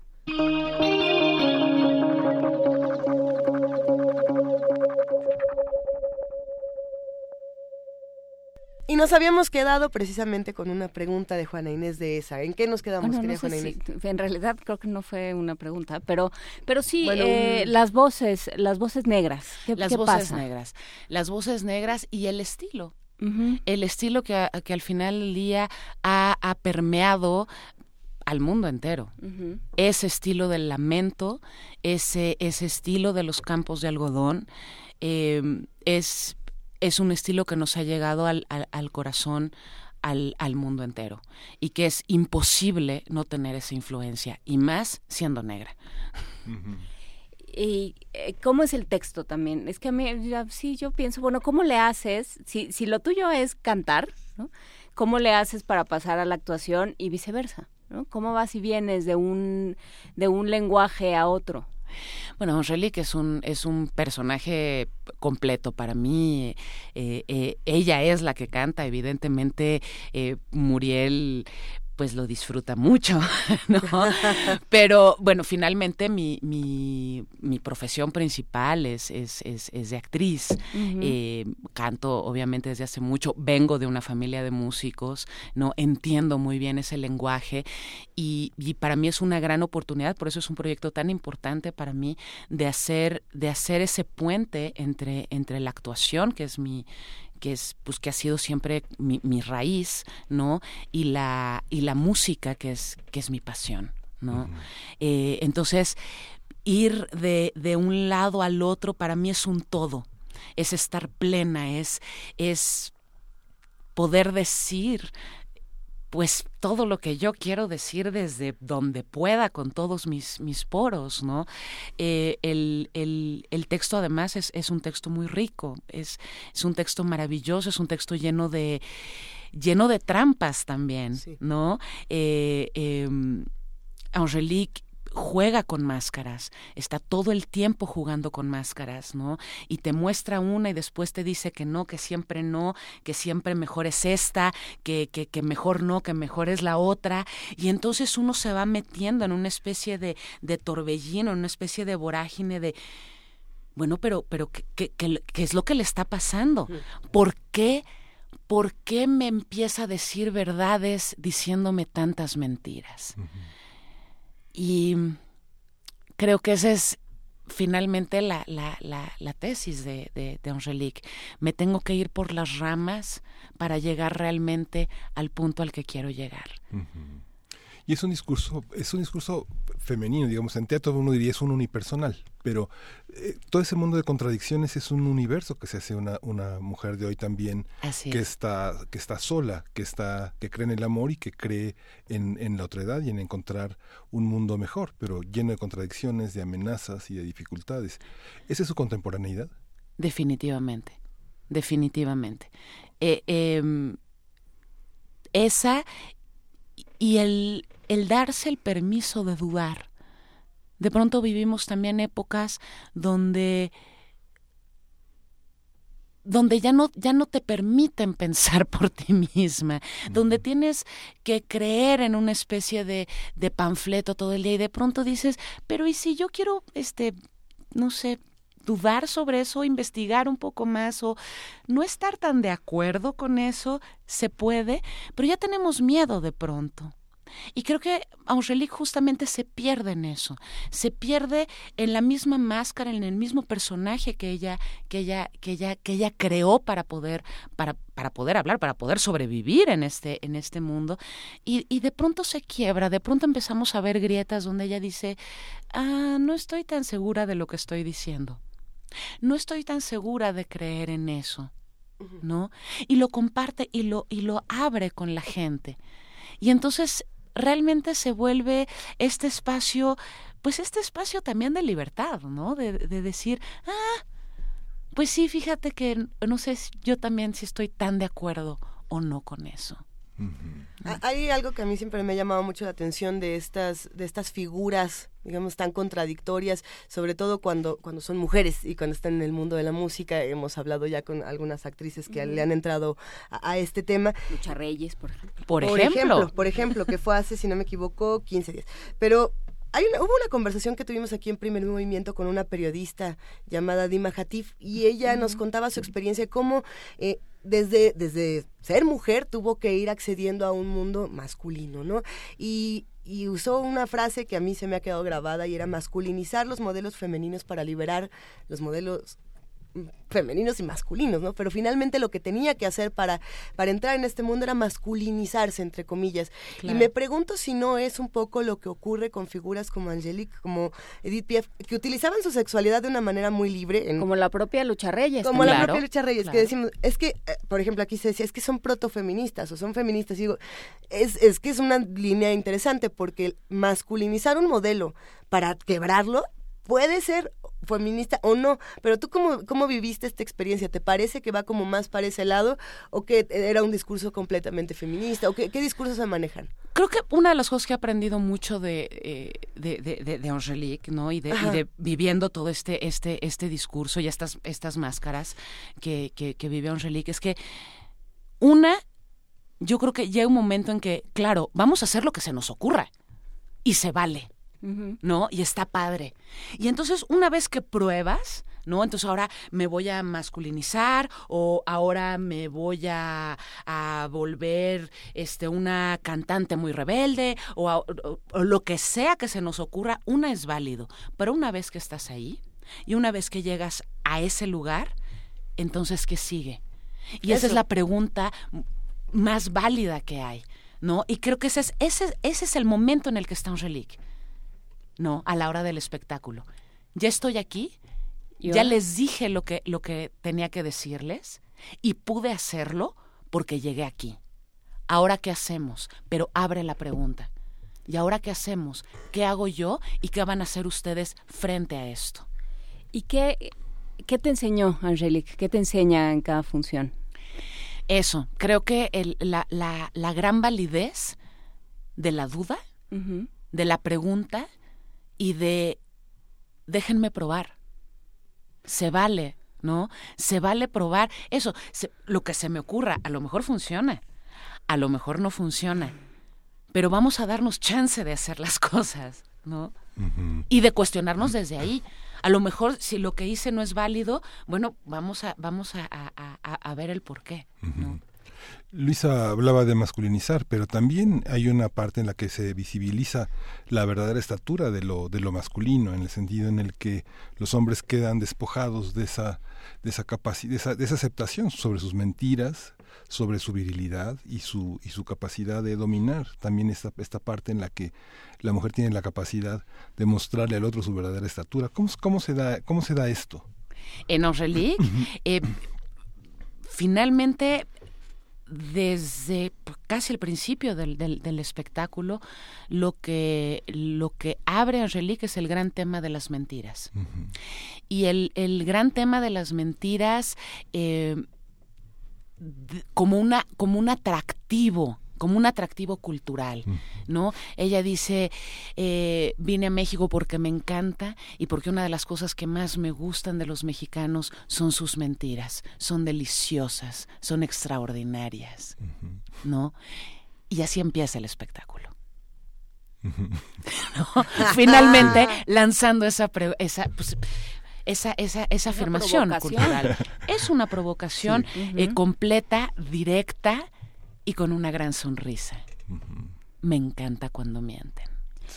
Sí, para los que estamos de este lado del milagro mexicano y de la administración de la abundancia, este, es, es terrible. O sea, Es tiene un terrible. trasfondo eh, durísimo. Tiene un trasfondo durísimo, pero eh, de verdad, y para mí es, es, es importante decirlo, eh, porque de- sí hablar de estos temas y es, es, es algo que eh, Eduardo y yo platicamos mucho. Yo le decía, yo ya no quiero hablar del racismo desde desde donde siempre. Le digo, porque, porque para mí, en mi experiencia, en mi vida cotidiana, ya no tiene validez. Ya me cansé. Yo ya no quiero estar enojada. De hecho, ya no estoy enojada. Estoy harta y todo esto se me hace absurdo. Entonces, de pronto también es, es abordar eso desde ahí de, ay, ¿de veras? ¿De veras otra vez? Nos vamos a ir al rollo violento y al rollo... eh, eh, De la no, de- recriminación. sí, de Oh. insultos y de recriminación y de que todos nos vamos a enojar, realmente funciona. Hace, hace unas semanas se censuró un capítulo de una serie que estoy intentando recordar cuál es, a ver si alguien que hace comunidad con nosotros nos lo recuerda, eh, donde se utilizaba la palabra nigger. No, no, no voy a tratar, no voy a llegar este al, al final de- del capítulo, pero el asunto era que una familia va, a un re- va a un restaurante eh, y el asunto es que en el restaurante el dueño que es blanco le dice a su amigo que es negro, eh, pasa my nigger, ¿no? Y entonces lo que ocurre es que toda la familia se indigna profundamente y dice, no, pues vámonos. Y él dice, pero es que está bien rico el pan y si mejor nos quedamos a comer. Y, y bueno, el punto es que se quedan a comer, es una comedia la, Claro. la serie, ¿no? Y, y al final lo que se explora con eso es decir, y si en lugar de utilizar esta palabra, que resulta ofensiva para este este amplio sector de personas que ya no solamente son negros, sino que son blancos, sino que son morenos, sino que somos todos, porque al parecer hay palabras que están prohibidas, y si la usamos hasta el cansancio, es una tesis, el capítulo fue censurado, yo no estoy ni de acuerdo ni en contra, simplemente pasó, pero despertó una cantidad de comentarios interesantísimos en, en redes sociales, en medios de comunicación, de decir qué está pasando con los discursos, cuáles son los nuevos, cuáles son los prohibidos, qué se vale, qué no se vale, hasta dónde la, ya la tenemos que cambiar el cómo enfrentamos la discriminación. Y creo que eso para mí es importantísimo, ¿no? Eh, eh, lo, lo- lo comentábamos al inicio. Realmente, ¿qué es lo políticamente correcto y por qué es políticamente correcto? ¿Y a quién le preguntaron si era políticamente correcto? ¿Por qué no lo abrimos? ¿Por qué no lo hablamos? ¿Por qué, ¿Por qué en vez de crear más tabús y más barreras y más fronteras, de pronto no preguntamos simple y sencillamente? ¿Por qué no podemos ver realmente al otro ser humano y decirle, oye, es- esto te, te, te- te molesta, sí, no, Eh, no, sin, sin, sin que la respuesta inevitablemente sea la violencia. Sí, había, teníamos una discusión justamente sobre el censo que hizo el INEGI y sobre las categorías que utilizaban. Y entonces utilizábamos el término negro. Y entonces nos decían en redes, pero es que así no se dice. No digan eso. Y lo que nos respondía la investigadora es, así se llaman ellos. O sea, nosotros respetamos los nombres que las comunidades se dan a sí mismas. ¿no? Yo como me reconozco, yo como me llamo a mí mismo. Y cómo, y cómo, y qué me parece que me digan, ¿no? ¿Qué, qué quiero que me digan? Claro. Basta que uno, que te pregunten, ¿y a ti cómo te gusta que te digan? Y, entonces uno responde y entonces luego le dicen como les da la gana. ¿no? Pero bueno, sí, ¿por qué no vamos preguntando eso de principio, no? ¿A ti cómo te gusta que te digan? A mí me gusta que me digan como quieran. Ah. No, bueno, de entrada, bueno, de entrada, Muriel, dos, soy, soy, soy mulata, lo cual es, es maravilloso. Tengo blanco, tengo negro y, y tengo esas, esas, esas contradicciones que, que hacen que, pues claro, mis cuestionamientos siempre estén en un, en un conflicto, en una batalla, pero también en una armonía. Eh, no soy como, como lo quieran ver, ¿no? Hija de, de, de, de conquistador y conquistado, de amo y esclavo, ¿no? De, de... Entonces, bueno, esa, esa contradicción, esa dicotomía siempre ha estado en mí, ¿no? Y una de las anécdotas que más me gusta contar es que en la infancia para mí era un problema, ¿no? Porque pues mi mamá decía una cosa y mi papá decía otra. Entonces yo decía, bueno, ¿a quién le hago caso? En la adolescencia fue una joya. Obviamente le hacía caso. ¿A quién te daba la gana? Ah, claro, al que me daba la gana, al que más me conviniera, ¿no? Este, y después empiezo a entender que esas dos cosas en realidad son una y que, y que, como en la música, dos notas distintas crean armonía. Pues con esto nos quedamos. Qué belleza. Vamos, eh, sí, busquemos las notas distintas que se complementen y dejemos de pelear.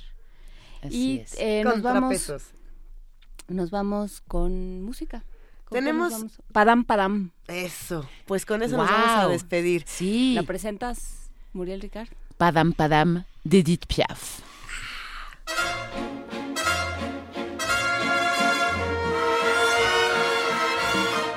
Cet air qui m'obsède jour et nuit, cet air n'est pas né d'aujourd'hui.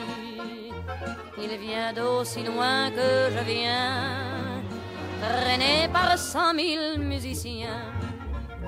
Un jour cet air me rendra folle, cent fois j'ai voulu dire pourquoi, mais il m'a coupé la parole. Il parle toujours avant moi et sa voix couvre ma voix. Padam, padam, padam, il arrive en courant derrière moi. Padam, padam, padam, il me fait le coup du souviens-toi. Padam, padam, padam, c'est un air qui me montre du doigt. Et je traîne après moi comme une drôle d'erreur cet air qui sait tout par cœur. Il dit rappelle-toi tes amours, rappelle-toi puisque c'est ton tour. Y a pas de raison pour que tu ne pleures pas, avec tes souvenirs sur les bras. Et moi, je revois ce qui reste, mes vingt ans font battre tambour. Je vois s'entrebattre des gestes, toute la comédie des amours sur cette terre qui va toujours. Padam, padam, padam, des je t'aime de 14 juillet. Padam, padam, padam, des toujours qu'on achète au rabais. Padam, padam, padam, des veux-tu en voilà par un paquet.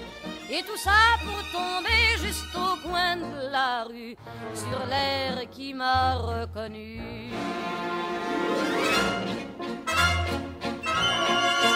Écoutez le chahut qu'il m'a fait.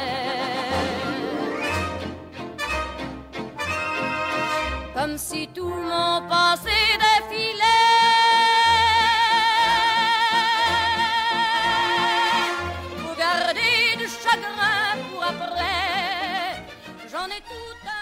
Muriel Picardes Angelique en esta dramaturgia y dirección de Eduardo Castañeda que se presenta, querida queridísima Angelique, ah, querida Muriel, ¿dónde, ¿dónde, cuándo, de a cómo, de a cuánto? Una vez más. Los sábados hasta el 5 de agosto a las 8 de la noche en el Teatro Bar El Vicio en Coyoacán en la calle de Madrid número 13. Venga, con eso nos quedamos. Muriel, un verdadero placer. Mil gracias. Muchísimas gracias a ustedes. Muchas gracias, Muriel. Quédense con nosotros todavía. No termina primer movimiento.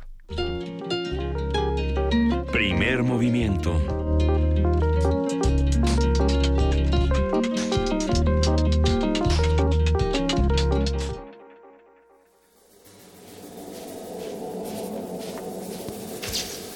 Bastidor acústico. Acústico.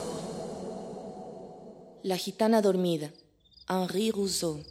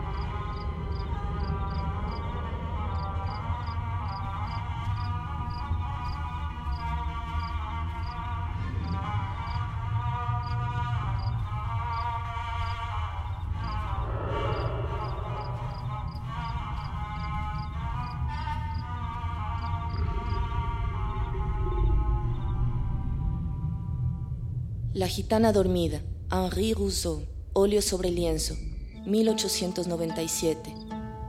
Una cobija, una luna, una figura negra, un león. En búsqueda del instrumento perfecto. El paisaje, una luna, cinco, cinco Hora tras hora. Rodeada de dunas. una playa, muchas No hay un alma. La señora, una guitarra, una luna, Está ella sola. una jarra, una botella, Pero aún así las estrellas se ven perfectamente. negro, la mujer tiene un bastón. Cielo, a cielo, a cielo. Sueña que encuentra el instrumento perfecto. Eh, la isla, Junto a su amor perdido. tierra, tierra. Es un instrumento de cuerdas. Un sonido hipnotizante.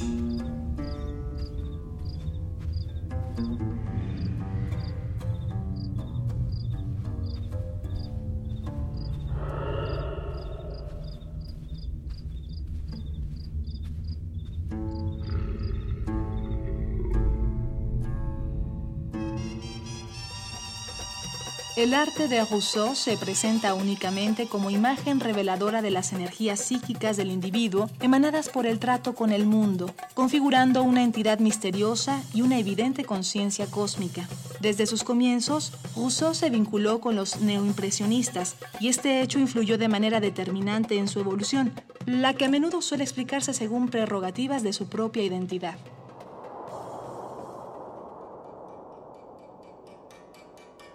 La sustancial novedad de la imagen de Rousseau consiste en que su fantasía, al entregarse a los estímulos inconscientes, asume un valor creativo absoluto, pero no en los términos a que nos acostumbran la cultura moderna y los surrealistas en particular. Rousseau es la antípoda de ese individuo que tiene dramáticamente escindida su vida racional y su vida inconsciente, considerado por la psicología como el prototipo de la civilización contemporánea. En esto se asemeja al hombre primitivo porque siente que participa del mundo asumiendo una actitud totalmente indiferenciada en la que se anulan las distinciones entre diferentes áreas de la vida psíquica y en este sentido el término primitivo referido a Rousseau adquiere un valor cada vez más real.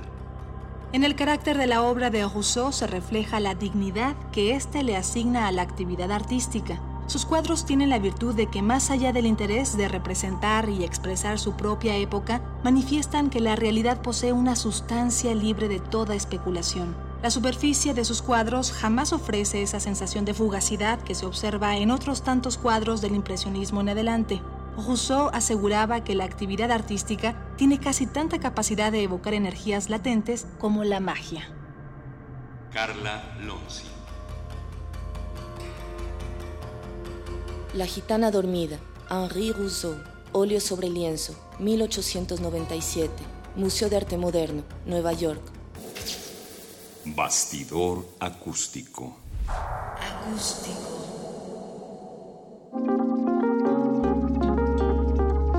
Primer movimiento. Hacemos comunidad.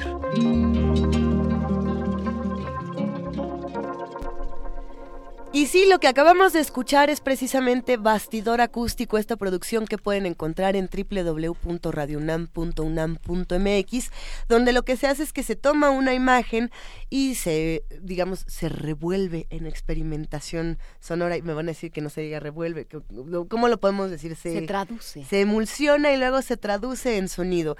La giganta dormida de Henry Rousseau la pueden encontrar en arroba P Movimiento y en diagonal Primer Movimiento UNAM para que acompañen esta producción sonora.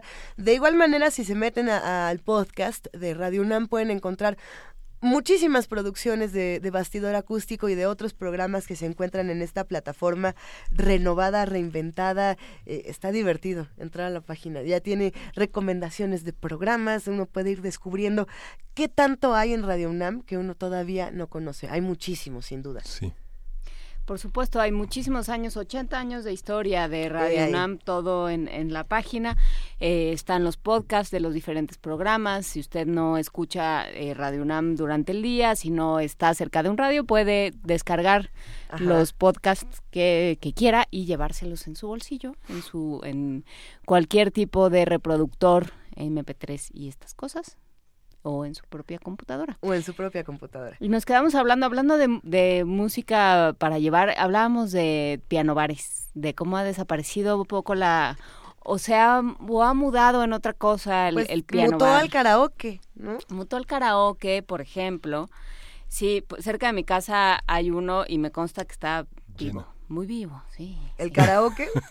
El karaoke y las personas que cantan también a juzgar por, por la capacidad pulmonar que llega hasta mi casa, supongo que también.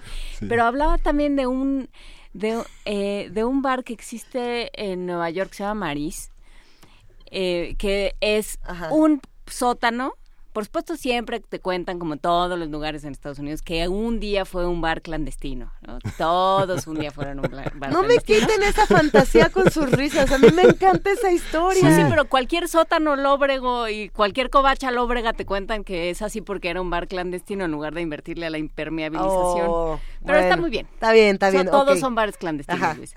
Entonces te meten a esa covacha este, en un sótano y hay un piano y un Ajá. señor que toca el piano. Y entonces tú vas y le pides, oiga, ¿no? En, en Tratándose de Nueva York, como la mitad de los que van por ahí o son cantantes o son actores o les gusta el teatro musical, piden muchas canciones de teatro musical. Pero pues puedes tú pedir tu canción Ajá. y, y darle un peso de- o tres pesos o lo que traigas de propina al, al pianista y todos cantan. ¿No? Y ahora con la ventaja de las de las redes sociales y del acceso a internet, pues a lo mejor si no te sabes la canción, pues bajas la letra y tú le Exacto. cantas, ¿no? Y nadie te ve feo y nadie te dice que te bajes ni nada, nada. Pues ahí estás en, sentadito en tu lugar, cante y cante muy feliz. Pero bueno, eso es un eso es un modelo que se reproduce todo el tiempo, que se reproduce en las salas de las casas cuando sal- alguien saca una guitarra, cuando alguien se arranca a cantar, como en el aniversario de en los 80 años de Radio UNAM. Eso estuvo muy bello. Que cantamos todos la borrachita tan bonito. y todas estas, eh, todos estos momentos en los que los seres humanos rompemos a cantar. Sí, se ha perdido, se ha perdido, yo me acuerdo. Pero no se ha perdido. Pues ¿No? es que yo quería, No, yo Miguel quería Ángel, hacer no una- todo se ha perdido. ¿Puedo, ¿Puedo hacer una invitación a ¿El sapo a verde algo? todavía funciona El en sapo Guadalajara? cancionero. ¿El sapo cancionero? ¿Qué Yo es creo que sí. ¿Cómo, Luisa? Híjole, no me Se regañen. acaba de desmayar la mitad de la audiencia. No, no es cierto. Lo le acaban de gritar al radio a decir, ¿cómo? Era una bromita. El sapo cancionero es eh, esta, una peña, ¿no? Era una peña Era una peña en Guadalajara. En Guadalajara, pero también había uno en Ah, la sí. Ciudad de México, eh, como Sí, en satélite. en la Juárez, en la Juárez. Ah. Y hay en satélite también, claro. Entonces. ¿Y todavía está? Era Eh, lo no que sé. estaban Es diciendo. lo que ya, este, En un momento más lo, lo vamos a vamos buscar a y lo vamos a bueno, yo no voy al karaoke, pero, Nos pero vamos. también lo, lo he padecido. Vas a tener que ir al karaoke entonces. Te invito a la sala de mi casa donde Sí, se oye sí. clarito. Yo, yo no veo mal el ejercicio del, del karaoke desafinado, desaforado, ruidoso. Sé que a veces molesta mucho a los vecinos, pero también creo que hay una Yo ya- oportunidad de drenar toda esta contención que tenemos todos los días en la ciudad y decir, Pero- sí puedo ser lo que yo quiero ser. Pero Lisa, hoy". pasa, pasa como con los cineclubs, que hay muchas cosas que quieres cantar, que te atreverías a levantarte y cantar, Ajá. pero pues solo están la- los, los éxitos de las... eh, Pues arráncate así, ad libitum. hijo, sí. No, Yo nada más cuento mi experiencia que me llevé a muchos integrantes de Radio UNAM al rock metal karaoke, porque aquí tenemos a muchos rockeros metaleros, aunque, Ujú. aunque De closet, demencia. de closet. No, hombre, y, Y de fueron y cantaron todo. La siguiente edición va a ser el 14 de julio en, en la Mezcal y lo, a a ver si lo compartimos en redes sociales porque la, la pandilla de Radio UNAM, ¡ay! Se va al, al karaoke y se va a su casa hoy. Frida Saldívar, productora. Hola. ¿Quieres Eh, una postal sonora del karaoke, Luisa? No, no, no, no, la guardamos para otro día, Frida. La tuya. Muy bien. Arráncate con algo bonito. Algo bonito, pues Paloma mañana. querida, ¿no? bueno. Tenemos muchas que, por ejemplo, Vania Nuche podrá compartir de Rammstein, por ejemplo. Sí. Pero, bueno. El perro muchacho cantando Deftones. Bueno, ya, ese es de otro día. Ese es de otro día. Los invitamos a que se queden con nosotros en este fin de semana en Radio UNAM en el, nove- en el 96.1 de FM para que escuchen mañana a las 10 de la mañana Hocus Pocus con el tema El chocolate. En estas vacaciones, un buen chocolate en la mañana cae muy bien. Luego, a la una de la mañana, el sábado y el domingo, tenemos Testimonio de Oídas, conducido por Dulce Wet, quien siempre nos presenta música nueva, eh, de música contemporánea, música académica, piano, muchos compositores e intérpretes. El domingo tenemos a las 2.30 Gabinete de Curiosidades con el tema La música y los misterios de David Lynch. Y Uy, ese me encantó, Frida. Es buenísimo. muy, muy bueno. Está bueno. A las 3 de la tarde tenemos Calme Cali con Nahuatl 2 con el maestro Juan Hernández Ramírez. Él es poeta y estuvo aquí en Radio UNAM. Así que este fin de semana este, acompáñense con Radio UNAM. Muchísimas gracias, Frida Saldívar. Que tengas un gran día. Excelente día. Y bueno, pues gran fin de semana para todos los que nos están escuchando. Descansen, no dejen, no pierdan de vista las noticias que están ocurriendo en nuestro país y en el resto del mundo. Habrá que ver qué pasa con el G20. Habrá que ver qué pasa con Acapulco, habrá que ver qué pasa con Veracruz, habrá que ver si Duarte regresa al rato o no regresa. Ah, Yo creo que hay mucho que, ¿A que dónde discutir. regresa y en qué términos? Vamos platicándolo, pero bueno, por lo pronto descansen. Nos vemos la próxima semana y esto es Las grandes bolas de fuego de que pidió R. Guillermo. Gracias a todos, pero ya, ya nos pusimos a bailar. Ya estamos bailando. Feliz fin de semana. Gracias, querida Juana Inés. Gracias, querido Miguel Ángel. Gracias, Lisa. Gracias, Juana Inés. Esto fue Primer Movimiento. El mundo desde la universidad.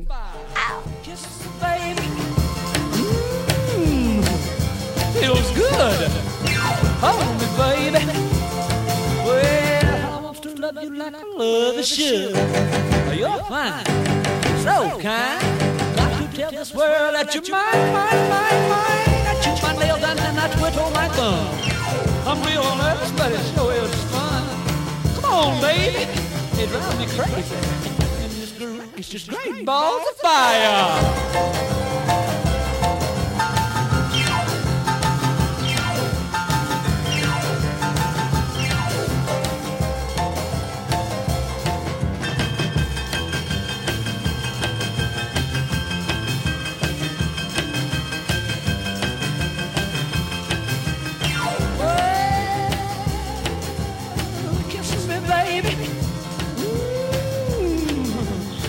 Feels good. Hold me, baby. Well, I want love you like I love is should. You're fine, so kind. Got to tell this world that you're mine, mine, mine, mine. Ain't you my nail and I quit on my thumb. Real nervous, but it sure is fun. Come on, baby. Drive crazy. But it's great, it's just great balls of fire.